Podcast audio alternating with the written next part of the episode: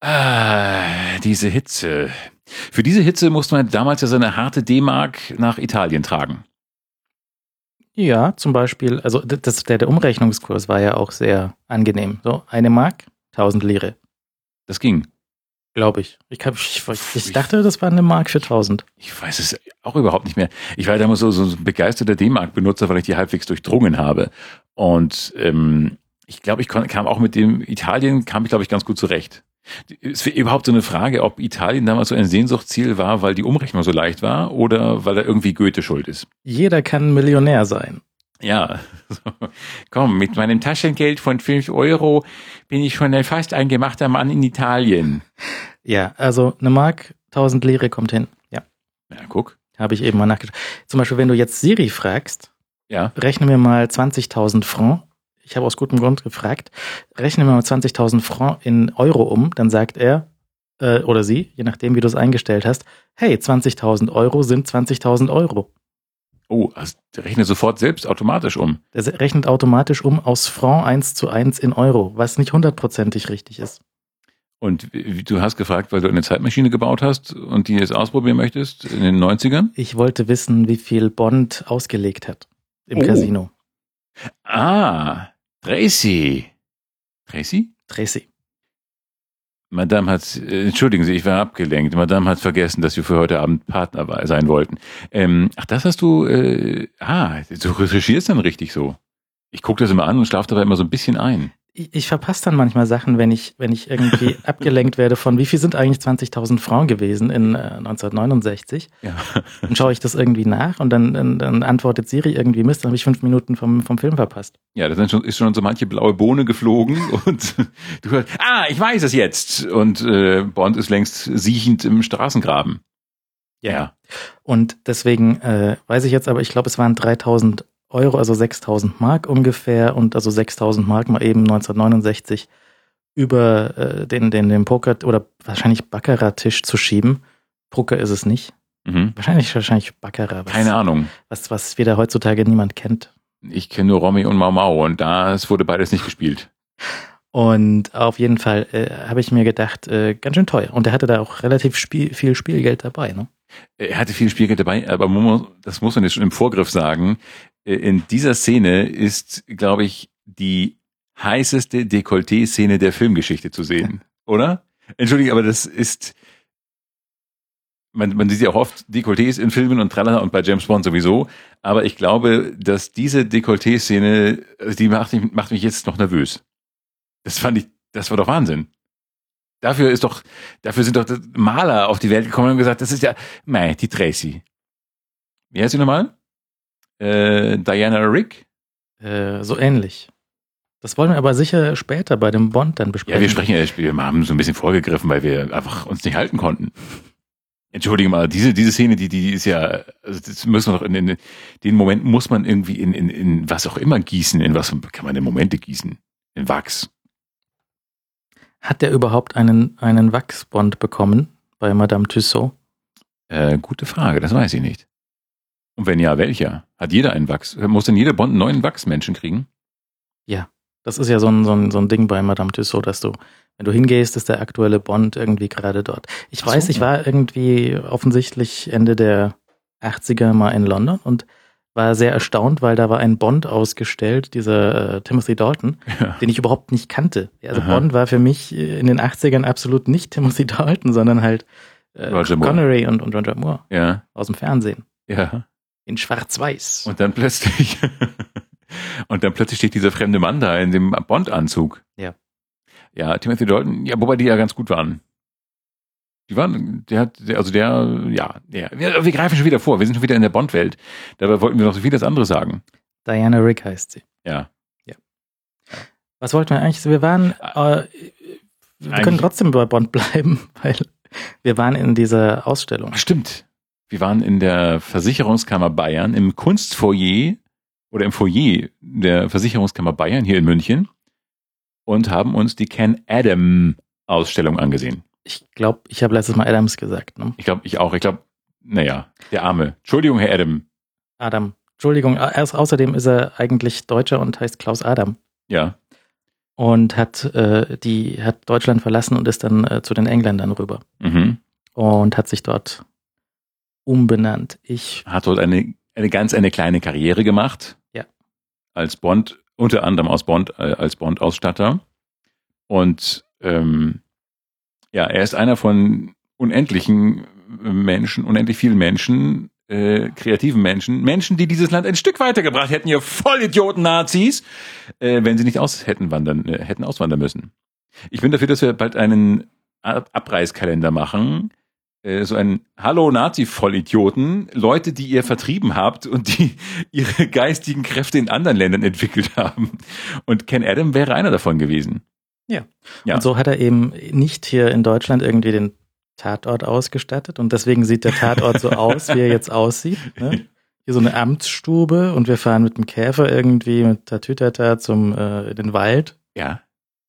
Meine, wie, hätte der Tatort ausgesehen, wenn Ken Adam den ausgestattet hätte? Na gut, vielleicht auch ein bisschen übertrieben oder so. Weißt du, wenn so, äh, wenn so ein Taschendieb gestellt wird und der in seinem Quartier dann so gigantische Ken Adam Bauten hätte, das wäre auch wieder ein bisschen viel. Mit, mit, ja, also ich bin Hütchenspieler und äh, das hier ist mein Hauptquartier mit so einer Weltkarte mit leuchtenden Punkten und so Tankersymbolen, super Tankersymbolen auf der Weltkarte. Sie sagen Sie mal, Herr Taschendieb, was hat denn hier dieses Hauptquartier gekostet? Eine Million Dollar. Die Mark. Die, ach ja, stimmt, natürlich die Mark. Wir sind in Deutschland. Eine Million deutsche Mark.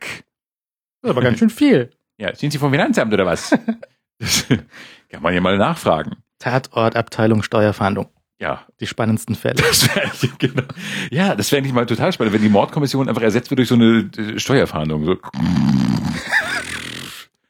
Ja, guten Tag. Ach, ja, wo einfach nur so Akten gewälzt werden und die, und die Kamera die über die Schulter blickt und so dicke Leitsordner gewälzt werden und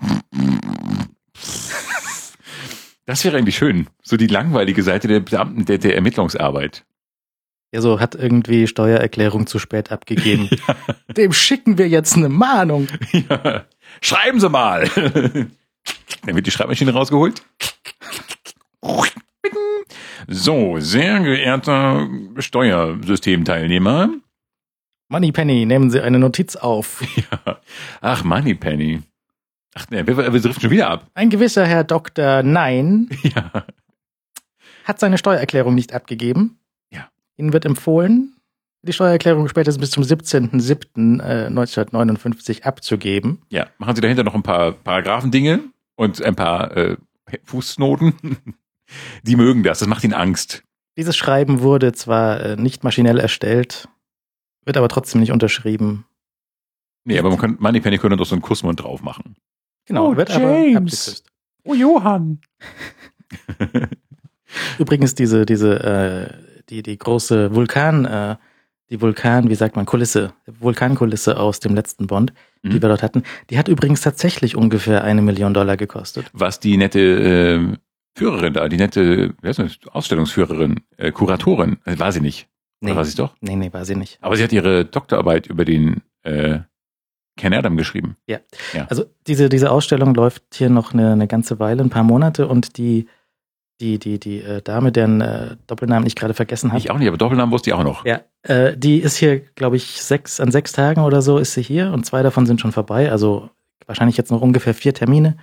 Wenn ihr das äh, sehen möchtet, dann äh, führt die euch durch die, durch die Ausstellung. Äh, Kostenlos, was man lobend kostenlos erwähnen muss. Mittags und abends. Ja. Und ähm, die weiß sicherlich noch einiges mehr, wenn man sich mit der noch unterhalten möchte. Ja. Und äh, die, die, die, auch die Ausstellung ist äh, sehr hübsch gemacht. So die, die, die, die, sagt man, die, die Ausstellungsmöbel, die, Ja, die ganzen Stellwände und sowas, die sind auch alle so im, im Ken Adam. Also eigentlich ist es ein bisschen, als ob man durch ein Mini-James Bond-Bösewicht-Hauptquartier läuft. genau. Und sie haben eine Videoinstallation, wo Ken Adam da sitzt, in seinem, an seinem Schreibtisch und Zigarre raucht und ähm, Skizzen von der, von der, ähm, äh, von der, von der, von der Hauptquartier von äh, Strangelove aufzeichnet und Ah. Ideen von über den, über das, über diese Kulisse von Strangelove irgendwie aufzeichnet und seine so ein bisschen ja, Kunst, ne? weißt du, geht, geht der Zigarrenrauch in eine Zeichnung über seinem Kopf auf und wird dann dort aufgemalt und er benutzt ja diese Diese, diese breiten Filzstifte. Ja, ich dachte, ich hätte jetzt Chapeau gerufen, wenn du noch den Namen gewusst hättest. Ich weiß nämlich auch nicht mehr. Der hatte, also Ken Adam hat ja einen speziellen Spezialstift benutzt und ihn groß gemacht. Und der hängt dann auch sehr, sehr groß in der Ausstellung übrigens, am Eingang der Ausstellung. Wie heißt nochmal? Filzmaster 5000? so ähnlich. Jetmaster? Flowmaster. F Flowmaster, wie nett. So, Flowmaster sind diese, diese Filzstifte mit so einer breiten, äh, breiten Spitze, dass du also so ähnlich wie mit einem Pinsel so breite Striche machen kannst. Ja. Das Zeug ist wohl irgendwie fies giftig gewesen und wird seit zehn Jahren nicht mehr hergestellt, aber er ist jetzt 94 und topfit. Ja, und das scheint ihm nicht so sehr geschadet zu haben, was ja auch die nette Führerin da gesagt hat. Und ähm, das, das ist schon sehr faszinierend, wie er mit wenigen Strichen äh, so, also solche, diese, diese Bösewichter Riesenhöhlen zeichnet. Und man erkennt auch sofort, dass es er es ist, dass es von seiner Hand ist. Wie es bei Shakespeare sicherlich heißen würde. Oh, ich sehe einen Brief von seiner Hand. Eine Bösewichtshülle gezeichnet von seiner Hand. Und äh, das ist schon sehr, sehr schön. Die Ausstellung gefällt mir ohnehin irgendwie gut, obwohl ich eigentlich nicht so der Schautafel und Mensch bin, aber das ist, ähm, es sind noch ein paar Modelle da. Ja. Ein von dem Film, dessen Titel ich gerade vergessen habe, wo dieser komische Supertanker U-Boote verschluckt. Da ist diese Hafenanlage da. Ja, sie haben auch das äh, Modell irgendwie so sehr seltsam so hinter zwei Spiegeln, dass du so von der Seite von unten reingucken kannst von Strangelove. Und ähm, sie haben viele Video, äh, also äh, Fernseher nennt man das, Fernseher. Das war das Wort. Fernseher, ähm, die dort einige Szenen dann abspielen, leider in sehr schlechter technischer Qualität. Also das ist so ein bisschen unscharf und von irgendwelchen alten Videobändern runtergezogen, aber trotzdem sehr nett und äh, lohnt sich, wenn man sich dafür interessiert. Und vielleicht wandert danach auch die Ausstellung nochmal woanders hin. Ähm, ja. Schaut mal danach. Also es lohnt sich, wenn einem solches Zeug gefällt. Ja, die ist ja vorher aus Berlin gekommen. Ja. Und ähm, ich, ich fand die überraschend gut, auch wenn natürlich, man kann das natürlich immer noch, noch mal aufbrezeln alles, aber ich fand das äh, schon spannend. Ich habe den auch völlig unterschätzt, muss ich gestehen. Also das ist so Ausstattung, was ich nicht so ganz nachvollziehen konnte, ich fand nie und finde es auch bis heute nicht, dass die, die Bösewicht-Kulissen so eine Hauptrolle in den James Bond-Spielen, äh, Filmen spielen, wie die Dame sagte. Das fand ich nie. Ich fand die eigentlich immer relativ die waren halt so schon schön größenwahnsinnig und so weiter, das schon, aber ich fand die nie so, die waren halt auch nie schön, die waren immer so bös. Ja. Hätte er so ein Liebesnest gebaut, wäre das vielleicht was anderes. Hat er eigentlich auch die gemacht? Er wollte alles gemacht haben. Er muss ja auch dann die Er hat zum Beispiel auch die, ähm, beim letzten Film, die, ähm, beim Thunderball, die, war das, war Thunderball der letzte? Das, welche letzte? Der letzte Unser aus der letzten Sendung. Nein, uns aus der letzten Sendung war es man lebt nur zweimal, glaube ich. Zweimal. Oder? Der in Japan. Man lebt nur zweimal. Ich glaube ja. Da zum Beispiel das Hauptquartier vom äh, Gutewicht. Vom also Japaner. Diese, diese komische Ninja-Schule? Mit der Rutsche. Mit der Rutsche. Jetzt habe ich den schon wieder voll verdrängt. Ich habe auch so viele Bonder geguckt gerade, weil ich mir so einen Schwung James Bond-Filme gekauft habe. Und die habe ich jetzt alle hintereinander weggeguckt. Und ich bin jetzt total verwirrt. Bond kommt in das verfolgt irgendwie die Frau, die ihn da hingebracht hat oder so und äh, läuft den, den Eingang rein, dann geht die Klappe im Boden auf, er rutscht runter und Ach landet so, ja, cool ja, ja, in auf dem einer Sessel. Liege. Ja, ja, stimmt. Ja, jetzt äh, weiß ich wieder. Das ist auch so ein Raum. Ein, ein guter Wichtraum. Stimmt, das ist ein guter Wichtraum. Dagegen spricht nichts. Und man merkt es natürlich dann auch, was wir später noch feststellen können, ähm, dass wenn Ken Adam nicht mitwirkt. Ja, so wie zum Beispiel in dem Film, den wir heute haben. Genau, da, da merkt man dann schon, da fehlt doch was. Das, das ist irgendwie so. Also sein Fehlen wird dann schon bemerkt. Das, da ist äh, der Größenwahn fehlt da so ein bisschen, obwohl es auch nett ist. Ja, aber das ist so ein bisschen so wie eine große Theaterproduktion und, und Schülertheater. Dann so ein Bond ohne Ken Adam ist halt so Schülertheater. Ja, es wird schnell zu so Pappkulisse. Also ja, das ist wirklich erstaunlich. Insofern kann man schon sagen, okay, das die die man merkt schon sein sein Dasein oder Wegsein, aber ich habe das nie so als äh, eigenständige Kunst wahrgenommen. Inzwischen sehe ich es ein bisschen anders. Inzwischen finde ich einige Sachen vollkommen toll. Das war die, die Ausstellung hat auch so ein bisschen die Augen geöffnet. Das ist ja auch schön. Zum Beispiel diese, dieses, äh, war das nicht?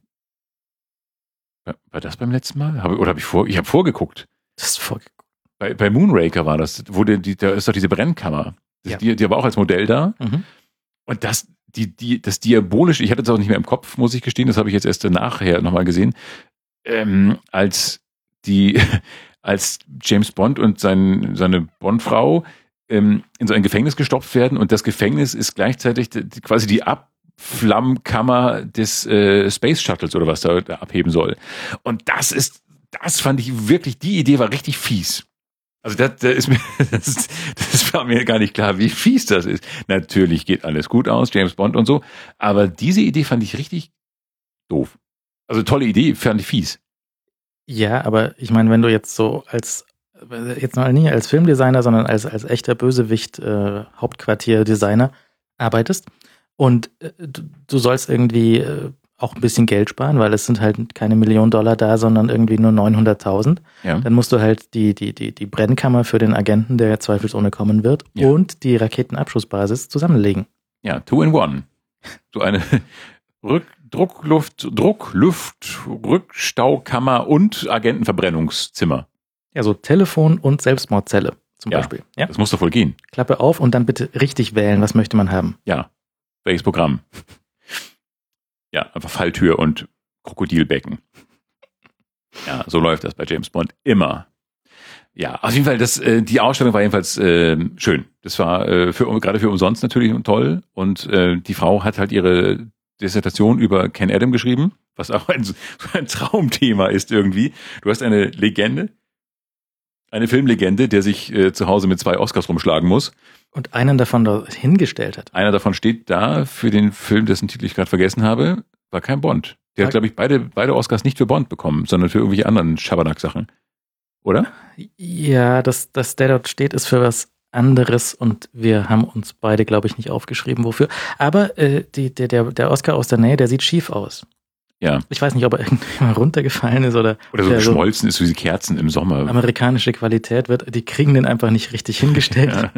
Mei, das ist, mei, Stoff wieder halt irgendwie rein. Mei, der Oscar, der hat wieder gesoffen. Ja, so aufs, so müde, matt aufs Schwert gestützt steht, hängt er da so rum. War eine lange Nacht. Es war eine lange Nacht für Oscar. Äh, er hat zum Beispiel auch dort eine, eine Urkunde für die Nominierung, die habe ich auch noch nie gesehen, für die Oscar-Nominierung gibt es offensichtlich eine Urkunde. Ja, und die hing, die hing dort auch. Und äh, kann man sich dort durchlesen. Handtaschen von seiner Frau, was ja auch sehr charmant ist. Seine Frau Letizia ist äh, Designerin und hat die nicht auch irgendwie in irgendeinem Bond-Film so eine Tasche designt? So eine Krok nein, die hat doch so Krokodiltaschen oder sowas gemacht und irgendwas, irgendein Krokodilledermotiv kam in dem Film dann vor oder sowas. Fand ich alles sehr lustig. Also, er hat zwei Oscars und zwar einmal für The Madness of King George, das ist, glaube ich, der, der dort steht, und dann nochmal für Barry Lyndon. Ah ja, siehst du wohl. Kein Bond. Kein Bond. Und wir haben einen seltsamen ähm, Steve Martin-Film dort entdeckt. Wieder Stimmt, entdeckt. ja, wiederentdeckt. Äh, Pennies from Heaven, mhm. den er auch ausgestattet hat. Eine etwas seltsame, in absolut jeder Hinsicht untypische Musical-Produktion mit Steve Martin. Äh, und das ist alles untypisch. Es ist kein typisches Musical, weil es nicht lustig ist, nicht nur lustig ist. Es ist kein typischer Steve Martin-Film, weil, naja, da auch, das ist alles ein bisschen seltsam. Und das hat Ken Adam auch gemacht. Und das sind natürlich Sachen, ich, ich wollte es eigentlich direkt danach sehen, aber ich wollte dann nach diesem äh, Ausstellungsbesuch so viele Sachen sehen unter anderem auch, ähm, wie ich lernte, die Bombe zu lieben. Das habe ich auch noch nicht nachgeschaut. Mhm. Den ich nicht kannte. Also den, den Titel natürlich kannte, aber nie gesehen habe. Und jetzt merke ich, Ken Adam ist da eine Riesennummer. Ja. Hm. Verdrießlich. Stattdessen habe ich jetzt die letzten Tage damit verplänkelt, James Bond nachzugucken. Aber ist ja auch okay. Und vorzugucken. Ja, vorgucken ist blöde, weil dann, dann, dann ver verwechselt man Sachen. Nee, ich mache dann aktuell immer Notizen natürlich. Natürlich. Ja, das schon, klar. Also hier, da, Papier, das hört man gar nicht, weil das Mikrofon so gut ist, dass es Papier gar nicht mehr aufnimmt. Ist ja alles digital hier. Analoge Medien werden hier nicht aufgezeichnet. Und äh, doch, da mache ich immer beim, beim aktuellen Gucken. Ich gucke immer das Aktuelle nochmal dann und mhm. mache mir dann Notizen. Aber das, äh, ja, war okay. Und das wird jedenfalls dann irgendwann nachgeholt und dann äh, können wir nochmal über Ken Adam sprechen, die man, der äh, in Berlin, glaube ich, lebt. Lebt in Berlin? Der lebte lange in Los Angeles. Ich weiß gar nicht, wo er jetzt ist, aber in Berlin hat er seine, übrigens auch interessant, er hat seine ganze Sammlung von, von Zeug von 60 Jahren Zeichnen hat er irgendeiner Stiftung in die Hand gedrückt und gesagt, hier mach mal. der deutschen Kinemathek, glaube ich. Genau. Ja. Irgendeine beliebige Stiftung. Irgendeine landwirtschaftliche Stiftung, glaube ich. und die sind jetzt gerade dabei, das einmal durch den Scanner zu schieben und wollen das Ende, bis Ende des Jahres alles online verfügbar haben. Stimmt, das erzählte sie. Und äh, hat sie gemeint, das wäre auch so ein, so ein Zeichen der Versöhnung, dass sein Lebenswerk jetzt an die Deutschen zurückgeht und hier aufbewahrt werden soll und hier äh, auch allen zugänglich gemacht. Also ist ja auch, hat sie auch gesagt, ne? Also die ist ja keineswegs äh, üblich oder die, die Regel, dass irgendwie der Designer sein Lebenswerk dann eben öffentlich zugänglich macht. Ja. Und ähm, da, da ist also auch so verschiedene Stufen von, ähm, von dem, von Bond-Sets, die eben nie gebaut worden sind oder von den Bond-Sets, wie sie dann gebaut worden sind und äh, irgendwie 50 äh, Entwürfe, die Kubrick eben dann in der Luft zerrissen hat und gesagt, nee. Allein sowas, ja, das einfach Kubrick, ja, das, die haben dann halt auch mal zusammengearbeitet und das ist doch ähm, ja, allein das ist diese meine Unterschätzung. Ich, mir ist das sehr unangenehm, dass ich das so unterschätzt habe. Aber umso mehr äh, seien die Leute aufgerufen, dorthin zu gehen und sich das auch anzuschauen äh, ja, der gute Ken Adam. Das war überhaupt alles ganz faszinierend. Das ist diese, diese ganzen, ähm, was die die Eltern hatten doch das, also ein Kaufhaus Adler in Berlin, glaube ich.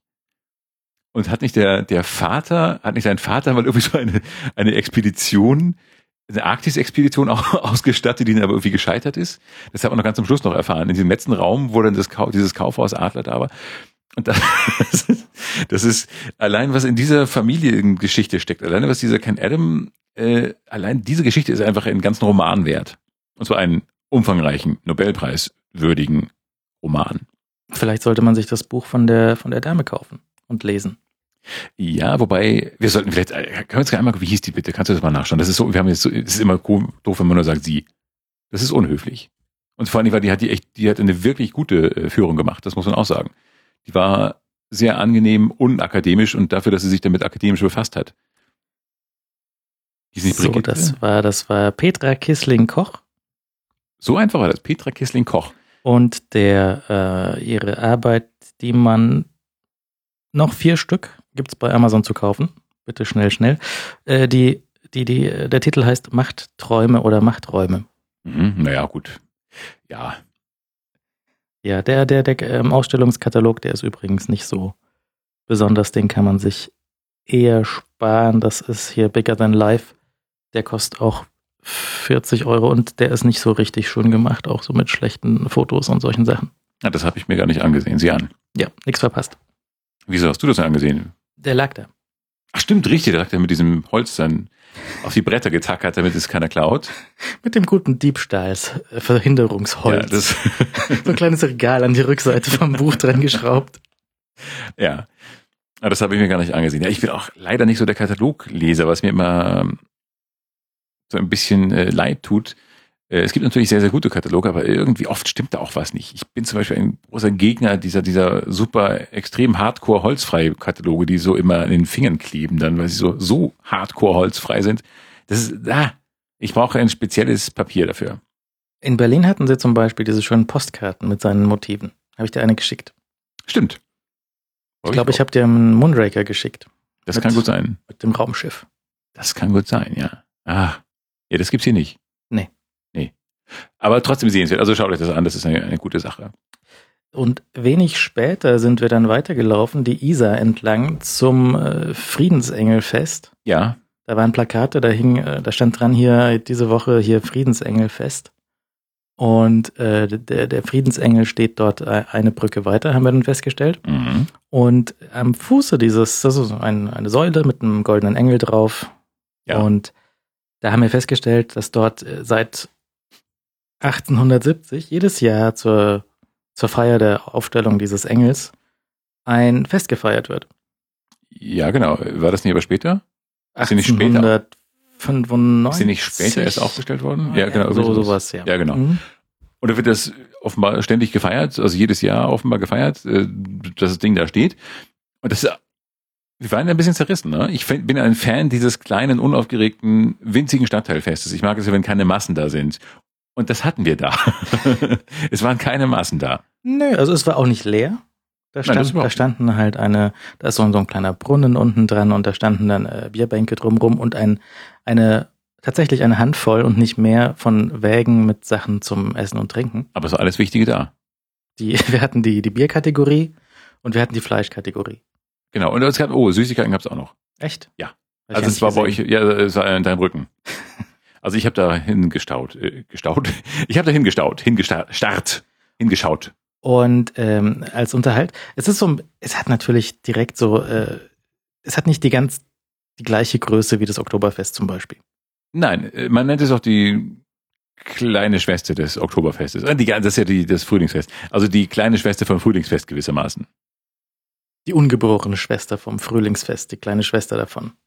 Ja, so ein Hautpartikel vom ungeborenen kleinen Schwesterchen des Frühlingsfestes.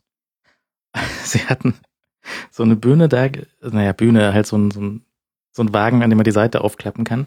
Ja, Ähm, und da stand so ein Unter Alleinunterhalter. Und Der- hat, einer von der Sorte, der hat halt sein, sein, sein Keyboard, das kann zwei, drei Songs abspielen, vollautomatisch. Und er macht noch irgendwas dazu. er hat Saxophon gespielt. Aber nicht dauernd. Die meiste Zeit hat er nur auf so einem äh, Perkussionsinstrument irgendwas gemacht. Ist auch noch richtig. Ja, das war, er war nicht uncharmant, natürlich nicht. Aber ich bin, also diese Alleinunterhalter, da bin ich äh, sensibel. Oder? Das, das möchte man eigentlich, gar- vor allem in Bayern irgendwie, ähm, wo so viele Blaskapellen, so viele Kapellen unterwegs sind, wo so viel, so viele Menschen, so viele Instrumente spielen können, da möchte man eigentlich nicht einen Alleinunterhalter, der so ein Casio 5000 Tonmaster darauf drückt. Ähm, da wünsche ich mir dann schon, meinetwegen wirklich die, die, die drei Mann Tuba-Kapelle, Ja, so ein Tuba-Trio. irgendwas, ein, ein bisschen was Volk, Volkstümlicheres. Ja, also äh, Wegen Stadtteil, also an der Isar, da muss man doch bitte, also nicht hier, ich weiß gar nicht, was er gespielt hat. Man, man hat die Melodien grob erkennen können. ja doch mal, er hatte schon, er hatte diese, diese Evergreens oder was da vielleicht als Top 10 aktueller Hit gilt. Ähm, aber ja, er war, er war, er war wirklich sympathisch, aber das, das, die, ich mag diese vorgestanzten Sachen nicht, wo du auf den Knopf drückst und dann kommt erstmal das Lied und dann machst du halt noch irgendwie einen zweiten Knopf und dann kommt irgendwie ein Basswechsel oder Boom, Tonwechsel. Das, das ist alles nichts. Das ist, aber es war insgesamt war es nett. Die Stimmung war einfach gut, finde ich. Was gut war, war, wie er Pause gemacht hat. Das ist unvergessen. Nein, das, das ist immer so leicht, auf diesen Leuten rumzuhacken, aber das, ich finde das einfach so ein bisschen herzlos einfach, diese, diese, wenn das Keyboard 90 Prozent der Arbeit macht und dann brummt man dazu rein. Das ist ja, wir haben hier wenigstens kein Keyboard. Wir brummen einfach so rein. Ja. Und ansonsten gab es dort ähm, auf diesem Brunnen, der hat so eine, so eine kleine Steinmauer außenrum, ne? so ein kleiner Junge rumgelaufen, relativ waghalsig. Und ich weiß nicht, wie viele Leute, die dort saßen, sich irgendwie insgeheim schon gewünscht haben, dass der da reinfliegt. Ja, oder wie viele Wetten abgeschlossen Ja. wurden, auf welcher Seite das und der Mauer herunterfällt. aber er hat sich gut gehalten. Es gab keinen Platsch und keinen Plump. Ähm, es war äh, wahrscheinlich ein, ein äh, Kind der Nachbarschaft. Also wahrscheinlich ist das seine Hut und er kennt diesen Brunnen in- und auswendig. Macht das den ganzen Tag. Das kann sein, vielleicht macht er das irgendwann mal beruflich. So Brunnenrandläufer. Aber nur hier bei der Golddings, beim Goldengel, Mhm. Friedensengel. Ja, war, war okay, aber ich würde jetzt da wahrscheinlich, es hat sich ja jetzt 100 Jahre gehalten. Ich weiß aber nicht, ob ich da jetzt zum Beispiel nächstes Jahr wieder hingehen würde, freiwillig. Hm, ja, ich kann es mir eher vorstellen als auf die Wiesen zum Beispiel. Mhm. Ich, ich, wie gesagt, ich mag so nicht überlaufende Orte. Und das war ein nicht überlaufener Ort, der aber, wo es trotzdem gesellig war, aber nicht überlaufen. Man muss ja zur Wiesen auch einfach nur zur richtigen Zeit gehen. Ja, aber ich glaube, die gibt's nicht mehr. Doch, Nachts, wenn die Zelte zu sind. Natürlich. Ich, ja, das habe ich ja nicht mehr gehört. Ich habe immer nur gehört, dass alle, alle nur klagen, du kannst nicht mehr, mehr morgens hingehen, weil alles schon voll ist. Ich probiere es natürlich nicht mehr aus, deswegen rede ich jetzt hier einfach so vor mich hin. Aber Da, da fällt mir auf, dass wir sehr knallhart auf unser Einjähriges hier zusteuern. Ne? Erste Folge war Italiener-Wochenende. ein Jahr schon. Ja. Ein Jahr. Und wie, wie feiern wir das? Auf der Wiesen. Nein! Ja gut, kann man natürlich mal machen. Wir könnten so eine Wiesen-Sondersendung machen, so aus einer Box. Aber ich kenne nicht mal mehr die, ich, ich bin ja voll raus, ich kenne, ich, ich war da nie drin. Ich kenne ja nicht mehr diese Namen der coolen Zelte und so, wo man dann sein muss als München TV-Mitarbeiter.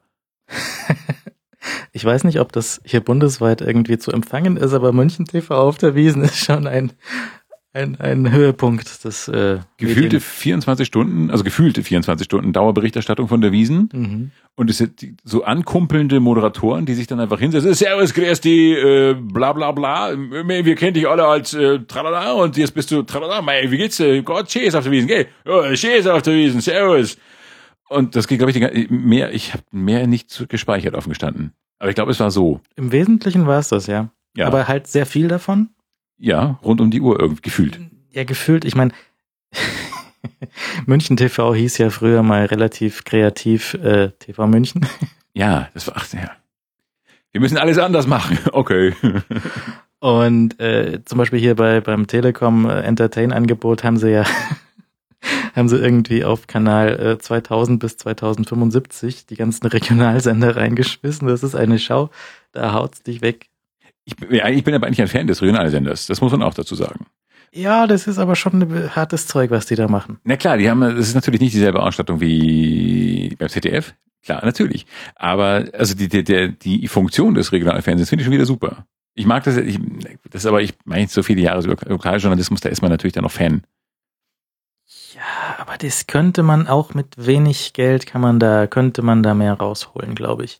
Also ich habe, ich, ich sage ja nichts dagegen, dass das irgendwie einfacher ist und ich sage auch nichts dagegen, dass die halt am Tag nur, weiß nicht, eine Stunde produzieren und die halt dann am Stück wiederholen, weil es lohnt sich einfach nicht Ja. mehr zu machen.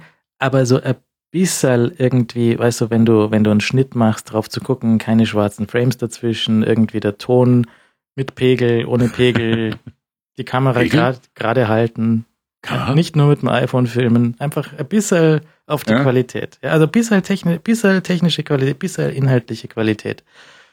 Und dann ist es völlig in Ordnung. Ja, Aber das ist halt schwierig da zu, zu finden. das ist richtig. Ja, das ist äh, in der Tat jetzt vielleicht nicht das zum, ganz große zum Beispiel, Kino. zum Beispiel, eine, eine Sendung von TV München, München TV, von der ich ein großer Fan war, war Die Zeit läuft. Kennst du das? Nein. Okay, die Zeit läuft, funktioniert so.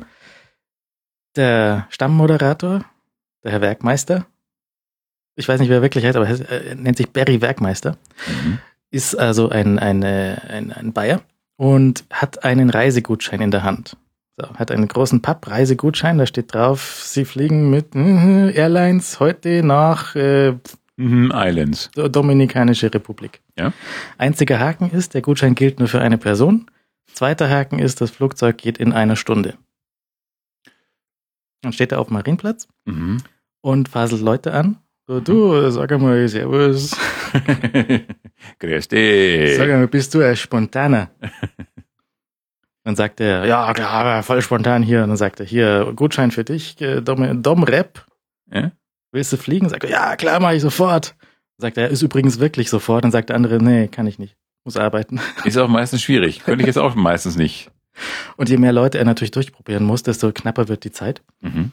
Und dann ist das meistens so ein Spielchen, dass er irgendwen findet, der irgendwie sich äh, noch beim, beim, beim Boss irgendwie frei nimmt. Du, der Barry ist euer. Ja, meine Barry, du hab einen Barry drauf war. Die kennen Ja. den auch alle, natürlich. Also, ja, frei, du kriegst frei, kein Problem, bist danach gefeuert, aber voll wurscht, gell? Ist auch noch frei. Aha.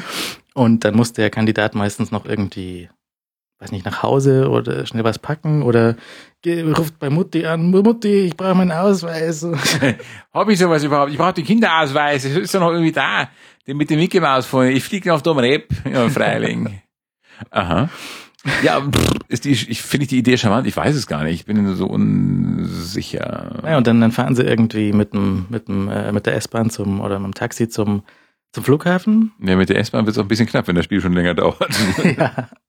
Manchmal, manchmal, äh, ich weiß gar nicht, wie lange vorher anfängt mit, mit Leute suchen. Ja. Aber dann, dann fahren sie irgendwie zum Flughafen und wenn es gut geht, dann verabschiedet er sich halt im Flugzeug und sagt so, Servus. Ich glaube, das eine Wort reicht eigentlich auch aus für das Ganze. Servus! Ich hab, ja, egal.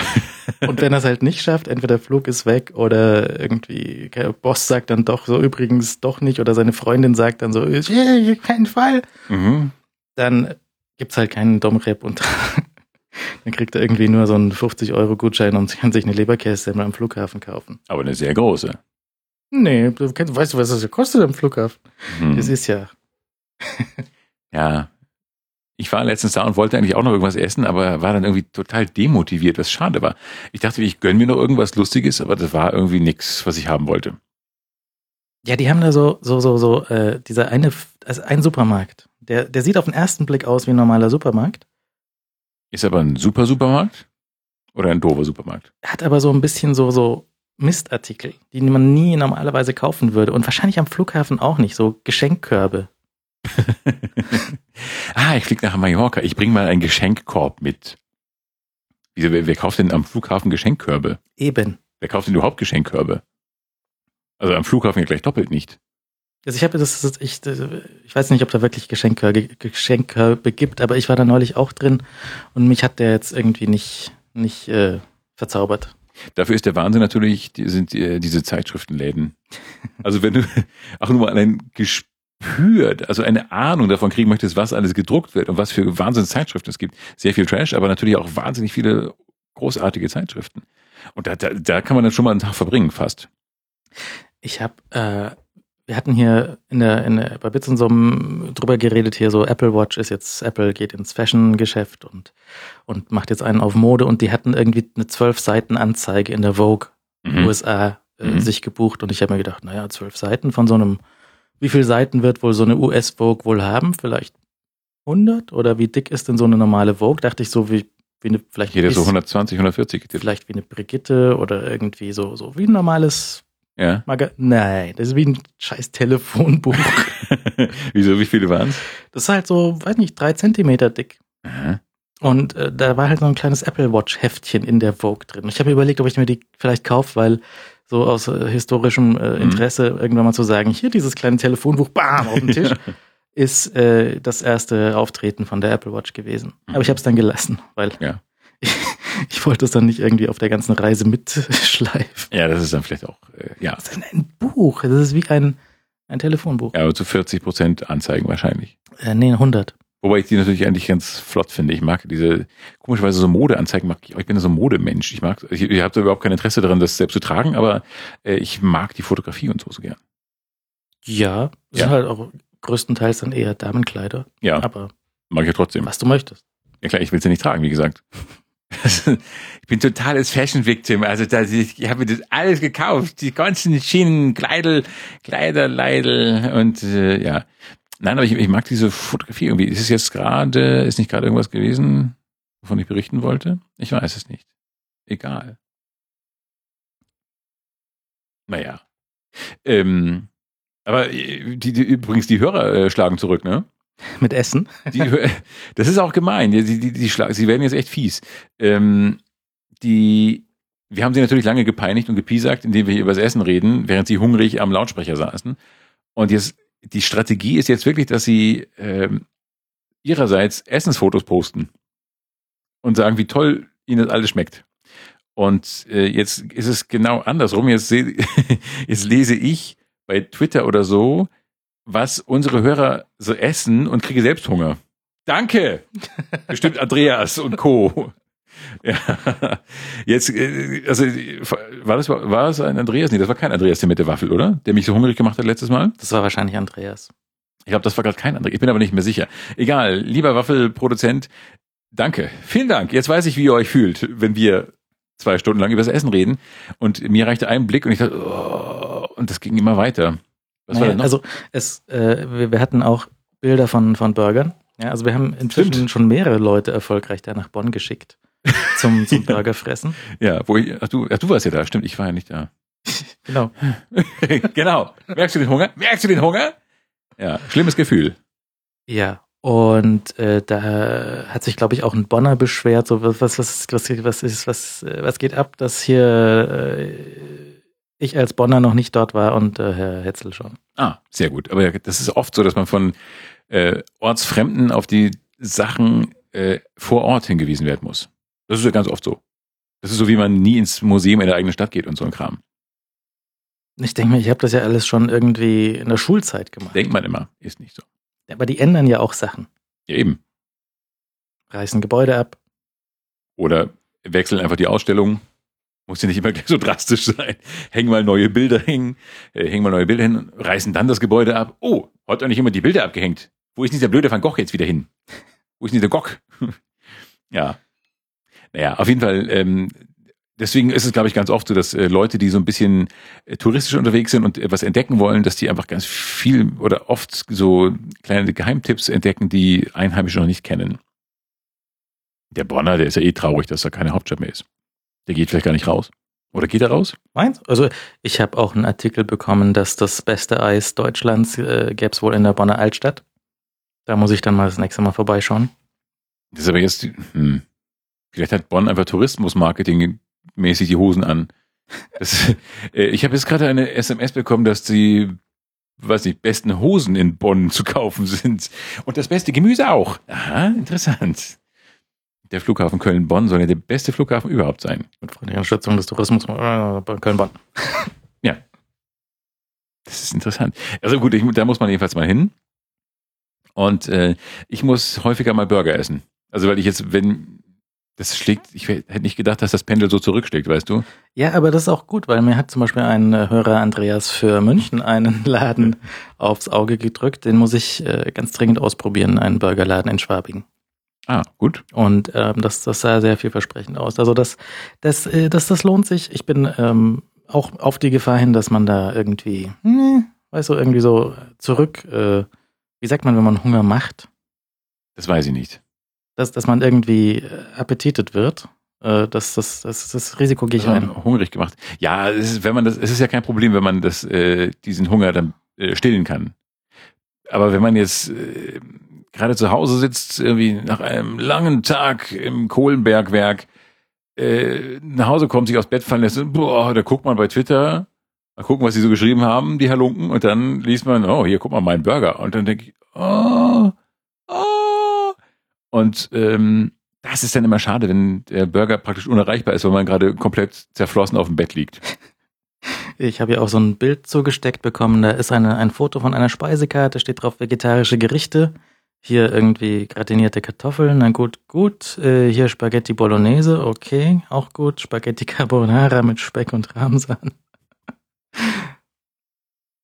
Hm? Ist okay. Ja. Unter, unter vegetarisch. Nach unserer Auffassung ist es in Ordnung. Ja, das ist unser, das ist unser vegetarisch Baby. Ist ja auch so ungefähr meins. Vielleicht, ähm, ich wollte mir, habe ja kurz davor, war kurz davor, mir ein Waffeleisen zu kaufen. Ich habe schon geguckt. Ha. Und ich, danke, Hörer. Äh, aber dann stand ich vor der großen Frage, will man ein so ein belgisches Waffel, Waffeleisen, äh, belgische Waffeln, Waffeleisen haben, also diese großen eckigen, Mhm. oder möchte man die herzförmigen, die man so vom äh, Weihnachtsmarkt kennt? Also die ich vom Weihnachtsmarkt kenne, die, die du von deinem Ganzjahresmarkt kennst. ja. Ich habe ja so ein, so ein rechteckiges. Also die coolen großen. Die großen rechteckigen, ja. Das, äh, Die heißen, glaube ich, belgische Waffeln, oder? das kommt dann drauf, ja, das kann sein, aber es kommt auch drauf an, was du dann für, für einen Teig machst. Also es in dem, da war so ein Rezeptbuch dabei Mhm. und das, äh, die Rezepte unterschieden sich dann hauptsächlich durch die, durch die, die, die Menge An Fisch. an Fett. Ach so, ah. Fett. Ja, ein Mikro ist irgendwie lose. Weshalb das? Naja. Äh, hat sich un- unterschied- unterschieden durch die, durch die Menge an Fett, aber ansonsten nicht so großartig. Also äh, im Grunde ist es schon alles das Gleiche. Du kannst nur Teig. aussuchen, ja. Ja. Aber das äh, könnte mir, glaube ich, inzwischen gefallen. Und ich kaufe mir auch mal so ein Waffeleisen. Ich werde mir ein Waffeleisen kaufen und dann mal experimentieren. Und dann äh, machen wir mal, vielleicht feiern wir das Einjährige dann so mit Waffeln. Ich glaube, ich habe eines von, äh, von, von einer deutschen großen Marke. Es ist aber irgendwie, sieht auch so auf den zweiten Blick dann doch ein bisschen nach, nach China-Müll aus. Ja, vielleicht kaufe ich mir irgendwas total Edles. So, das, das, ob die Waffeleisen das nächste, nächste, die nächste Kaffeemaschine werden, das wäre interessant. So, so Edelstahl von Siemens. Ja, auch so ein 1000 Euro Waffeleisen, weißt du, so, hey, hier mit Druck, wo du den Druck, ah, wo du so mit Wasserdampf irgendwie den Druck einstellen kannst. Pff, pneumatisch geregelte Dampfdruckpressen, die die Waffeln zusammendrücken, die Waffeleisenteile zusammendrücken und oh ja.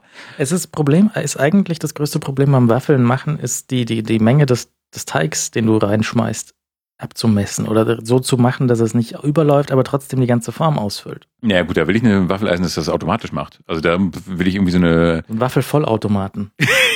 genau. Ich möchte, am besten, wo oben so ein Trichter ist und man gießt dann was rein und der dosiert so drei das dann Tanks, so, so Milch, Mehl, Zucker, Fett. Vier Tanks. Ja, das wäre schön. Und das wird dann irgendwo zwischendrin gemischt. und dann drücke ich auf Waffel Steinhart oder Waffel Cross und dann will ich, dass es äh, mit so fünf Bar irgendwie, ich, ich möchte auch noch so irgendwie so einen Luftdruck, da so einen Druck drauf haben, irgendwie, weil das cool aussieht. So dass so wichtig, dass so eine Anzeige da ist mit so, so einem Zeiger, Mhm. so eine Nostalgieanzeige in so einem ähm, Edelstahlumfeld. Also wenn es fertig ist, klappt es dann wieder auf, dann wird es von so zwei Stäben rausgedrückt, fällt auf ein Förderband. Nee, das, nee, nee, nee, das fällt dann auf ein, auf ein dort ausgelegtes so, so, so ein äh, Stofftuch. Und da So. wird's dann von, von Hausfrauen, gut gepflegter Hausfrauenhand äh, weggenommen, gepudert und dann mir überreicht. Also dir natürlich auch, uns beiden, uns allen. So wie diese, diese Wurstschneidemaschinen, die dann das, äh, die, die Scheibe Wurst auf den, äh, auf den, auf die Ablagefläche drauf pfeffern. Wie, Kennst du die? wie Pfeffer? Nein, Das ist glaube ein nicht. automatisches äh, Gerät, da spannst du auf der rechten Seite irgendwie eine große Wurst ein. Mhm. Und auf der linken Seite ist so ein, so ein Auffangteller, da legt dann die, die Bedienung irgendwie so ein Stück Papier drauf. Ja, das kenne ich natürlich. Und dann schneidet diese Maschine eine Scheibe ab und hat dann am anderen Ende so einen Wurfarm und schmeißt die Scheibe, die abgeschnitten worden ist, auf das Papier drauf. Das habe ich noch nie Und gesehen. dann Ich glaub, bewegt, dann bewegt das Papierstückchen ein kleines Stückchen zur Seite und die nächste Scheibe, die kommt, wird dann ein bisschen daneben geworfen. das, das macht die Maschine automatisch? Ja, So weit sind die schon? Ich, bei mir macht das, glaube ich, immer noch der, der Verkäufer da, der, der, der ja, macht du bist ja nicht beim Premium-Metzger offensichtlich. Ja, beim aber ziemlichen, doch schon fast High-End. Der hat mich sogar wiedererkannt beim letzten Mal. Ach, Und wusste- Sie, sind Sie nicht der Käsekäufer? Äh, Ja, ja. Grüß Gott, hier an der Käsetheke. Und ähm, der hat mir sogar was empfohlen. Das war dann, das war das erste Mal, dass man sich dann so aufgehoben fühlt, wenn man kommt, ah, grüß Gott, Sie. Also diese Mal Woche habe ich im Angebot das hier und dann habe ich so einen Schafskäse-Gauder gekauft. Habe ich das schon erzählt? Nee. Ich habe einen. Schafskäse-Gauder gekauft. Der war gut. Ähm, der war sehr, sehr, sehr, sehr, sehr mild. Und äh, hat dann gleich gesagt, ja, ähm, wenn Sie das, ich mag den ganz, ich esse den ganz gerne, aber immer mit äh, irgendwann einem äh, sehr, sehr kräftigen Brot und Pumpernickel. Was ich ohnehin total gerne mag. Und dann bin ich losgezogen und habe mir sofort so äh, diese äh, 28 äh, Mini-Pumpernickel-Scheibchen geholt. Und äh, der Abend war dann echt gut. Aber es, die 28 Scheibchen, Scheiben haben nicht so lange gehalten, weil man das ja so wegmampft. Das ist, also Pumpernickel, das ist ja auch so eine Erfindung. Da hat der Himmel aber ganz tief- tüchtig die Hände im Spiel gehabt. Das finde ich wahnsinnig gut. Pumpernickel, Butter, Schafskäse, Gouda. Mhm. Ja, ja, kann man machen. Aber ich meine Muss man machen. muss man, ja, gut, aber ich, ich, Sollte man machen. ich möchte eigentlich so eine, so eine, Du willst so eine Wurfmaschine. so eine Wurf, Wurf, Wurf, Wurstwurfmaschine. Die sind voll gut. Na, Da kommen dir aber dann auch die, die, die, die, die Mitarbeiter, die es dann irgendwie bedienen, die kommen dir voll faul vor, weil stehen sagst daneben und rauchen ein. du sagst irgendwie, ja, bitte 100 Gramm dies und das und stellen dir das da auf das Gerät und warten halt einfach. Drücken da drauf, machen mal 100 Gramm, 10 Scheiben und dann mal, äh, äh, äh, äh, ja. fertig. Und dann machen sie die Geste, die James Bond gemacht hat. Da müssen wir jetzt schon mal, schon mal wieder vorgreifen, die James Bond gemacht hat, als er mit dem, als er in, äh, im Auftrag ihrer Majestät, im Geheimdienst ihrer, wie heißt es? Na, Geheimdienst, ja. im Geheimdienst ihrer Majestät, ähm, mit diesem unfassbar riesigen Gerät den Tresor aufmacht. Dieses gigantische Stahlungetüm, das er daneben stellt und dann sind da diese äh, Tasten drauf, ganz wenige große Tasten wie bei so einem Seniorentelefon. und, und da, äh, das sollte auch cool sein. Äh, das Gerät öffnet also automatisch den, den Tresor, das findet die Nummer raus und dann geht er automatisch aber schon auf, Mhm. ähnlich wie so eine Weitwurf Wurstmaschine. Und äh, James Bond steht so ganz cool daneben. Er, Gerade auch, dass er sich noch so die, auf die Finger haucht, die Fingernägel haucht und die so äh, am, am Hemd abwischt. Ähm, der steht so dermaßen, mein Gott, habe ich eine geile Technik neben mir stehen daneben. Absolut absurd. Und äh, die, die Maschine, die ist ja gleichzeitig Tresorknackgerät und Fotokopierer. Also, war das dasselbe Gerät? Die, die, darüber müssen wir gleich noch sprechen, wenn wir bei Bond sind. Äh, Wie, wie absurd diese Maschine ist, das kann man gar nicht in Worte fassen. Und das passt. Da war Bond schon mal weiter, muss ich sagen. Also irgendwie, das war so ein richtiger Rückschritt. Und dieses Kopieren, ich habe das gedacht, das wäre so ein Bürokopiergerät und fand das schon total bescheuert. Aber wenn es auch die Tresorknackmaschine ist, das ist In, in, in dem Film kommt ja sowieso Q viel zu kurz. ja, das stimmt. Äh, Gibt ihm irgendwie gar nichts Richtiges mit, aber dann kr- kriegt er hier mit dem Baukran geliefert, diese, diese kombinierte Tresorknack- und Fotokopiergerät, was natürlich beides totales Hightech-Ding 1969 ist. Und er sitzt halt gelangweilt daneben, so super, ich, fast arbeitslos, er Ja. kann, kann sich dann einen Playboy rausholen und lesen. Stimmt, die nächsten Playboy dabei. Oh Gott, ja. Ja, also das ist eine, also diese Maschine, die ähm, wirft Bond wirklich um Jahrzehnte zurück und äh, auch die Eu Technik-Euphorie der Zuschauer. Also das, äh, ja, naja. Ähm, aber zurück von Bond nochmal zu, zu uns, zu wem sonst. Wir haben, ich habe, haben wir oder habe ich? Nee, ich glaube ich. Nee, wir. Also die Sprechkabine hat eine, eine Mitleidsfollowerin. Und ich bin hin und her gerissen, ob ich das, ob ich mich bedanken soll. Die, die hat irgendwie geschrieben, ihr habt so wenig, ihr habt ja so wenig Frauen unter den Followern, was leider richtig ist. Und die hat dann geschrieben, ja, okay, dann mache ich das mal. ihr tut mir irgendwie so leid. Hier, und die ist jetzt so eine Mitleidsfollowerin. Das, ich, mir tut das weh. Na, aber sie hat ja auch was davon. Sie wird immer aktuell informiert, wenn eine neue Folge kommt. Auf dem schlechtesten Weg über Twitter, weil dann kann man sie auch gar nicht direkt erstmal hören, sondern sie muss halt äh, klicken und nochmal klicken und dann äh, es besser wäre es zu abonnieren. Ja, das macht sie bestimmt auch. Und äh, dann ist das hat völlig in Ordnung. Aber das hat sie bestimmt längst gemacht. Es, das war bestimmt nur einfach, damit die Followerzahlen auch ein bisschen weiblicher, also damit das Gesicht, unser Follower-Gesicht ein bisschen weiblicher wird. Aber das ist trotzdem, also aus Mitleid, das, das tat schon ein bisschen weh. Es macht stolz, aber es tat weh. Weißt du, wer mir jetzt folgt? Nee. Walter Freiwald. Walter Freiwald folgt hier. Mhm. Das ist ungewöhnlich. Hat er Zeit? Hat er überhaupt die Zeit? Ich weiß nicht. Wie, folgt nie jemand sowas? Wieso folgt mir denn niemand? Ich glaube, ich kenne keinen. Du könntest mal natürlich Walter Freiwald folgen, weil der folgt offensichtlich gerade jedem zurück. Ach so, er folgt, ach so. Ja, ich folge ja ganz, nee, ich folge ganz lange nicht mehr auf Folgen gedrückt, weil ich so, ich, ich glaube, mein, mein Kopf ist voll. Also ich glaube, mein, mein, das, wenn ich so eine Stunde am Tag einfach nur gucke, was die anderen Menschen so gemacht haben, die ich nicht kenne, und das sind viele, dann frage ich mich immer, nee, mehr geht nicht eigentlich. Ich glaube, das, das ist äh, so ausgelastet. Ja, dieses und, Twitter ist jetzt eh bald durch. Und ich weiß auch nicht, was, was schreibt denn Walter Freiwald, dass man lesen möchte? Nichts. Ach so, ich schreibe ja auch nichts. Also, ne, er schreibt Sachen, aber die will man nicht lesen. Ach so, ja, ich schreibe nichts und das liest auch keiner. Es ist äh, traurig alles. Ja. Nicht einfach. Nee, aber ich glaube, also Twitter, da mache ich nichts mehr. Ich gucke immer rein, was so passiert, aber eigentlich, äh, ja, es ist eigentlich immer nur das übliche, diesem Tag würde etwas Punkt, Punkt, Punkt gut tun. Oder diesem Kuchen würde etwas, weiß nicht, Schokoglasur gut tun und das finde ich eigentlich äh, komisch. Ich, ich folge ja sehr vielen Amerikanern und dann ist halt äh, so, so, so, ist nachts sehr viel los und tags dafür ein bisschen weniger, mhm. was, äh, was auch äh, mal so, mal so ist. Aber es ist halt äh, dann eher so, so Technikkram und dann ist das teilweise schon auch wieder nett, aber andererseits auch so eine Zeitverschwendung. Es ist, äh, ich bin gespalten. Ja. Und irgendwie wäre es auch viel besser, wenn Twitter irgendwie morgen von Google gekauft und zusammengeklappt werden würde. Ja, aber dann habe ich ja gar nichts mehr zu tun. Was mache ich denn mit der Freizeit, die ich da. Hm, gutes Buch lesen oder mal das ich sowieso. einen Podcast aufnehmen. Ja, das mache ich ja sowieso. Aber aufnehmen sowieso, machst du ja. Mhm. Und äh, Bücher lesen ganz, ganz viel zurzeit. Ganz, ganz viel. Christoph Poschenrieder, ist der Christoph? Ja, ich glaube ja. Münchner Autor. Äh, kommt bald ein neues Buch raus. Und das lese ich dann. Sehr gut. Ja. Also ich las es schon und es kommt dann jetzt bald raus. Äh, Mauersegler. Äh, ein sehr lustiges Thema. Wir können dabei darüber mehr reden, wenn es dann draußen ist.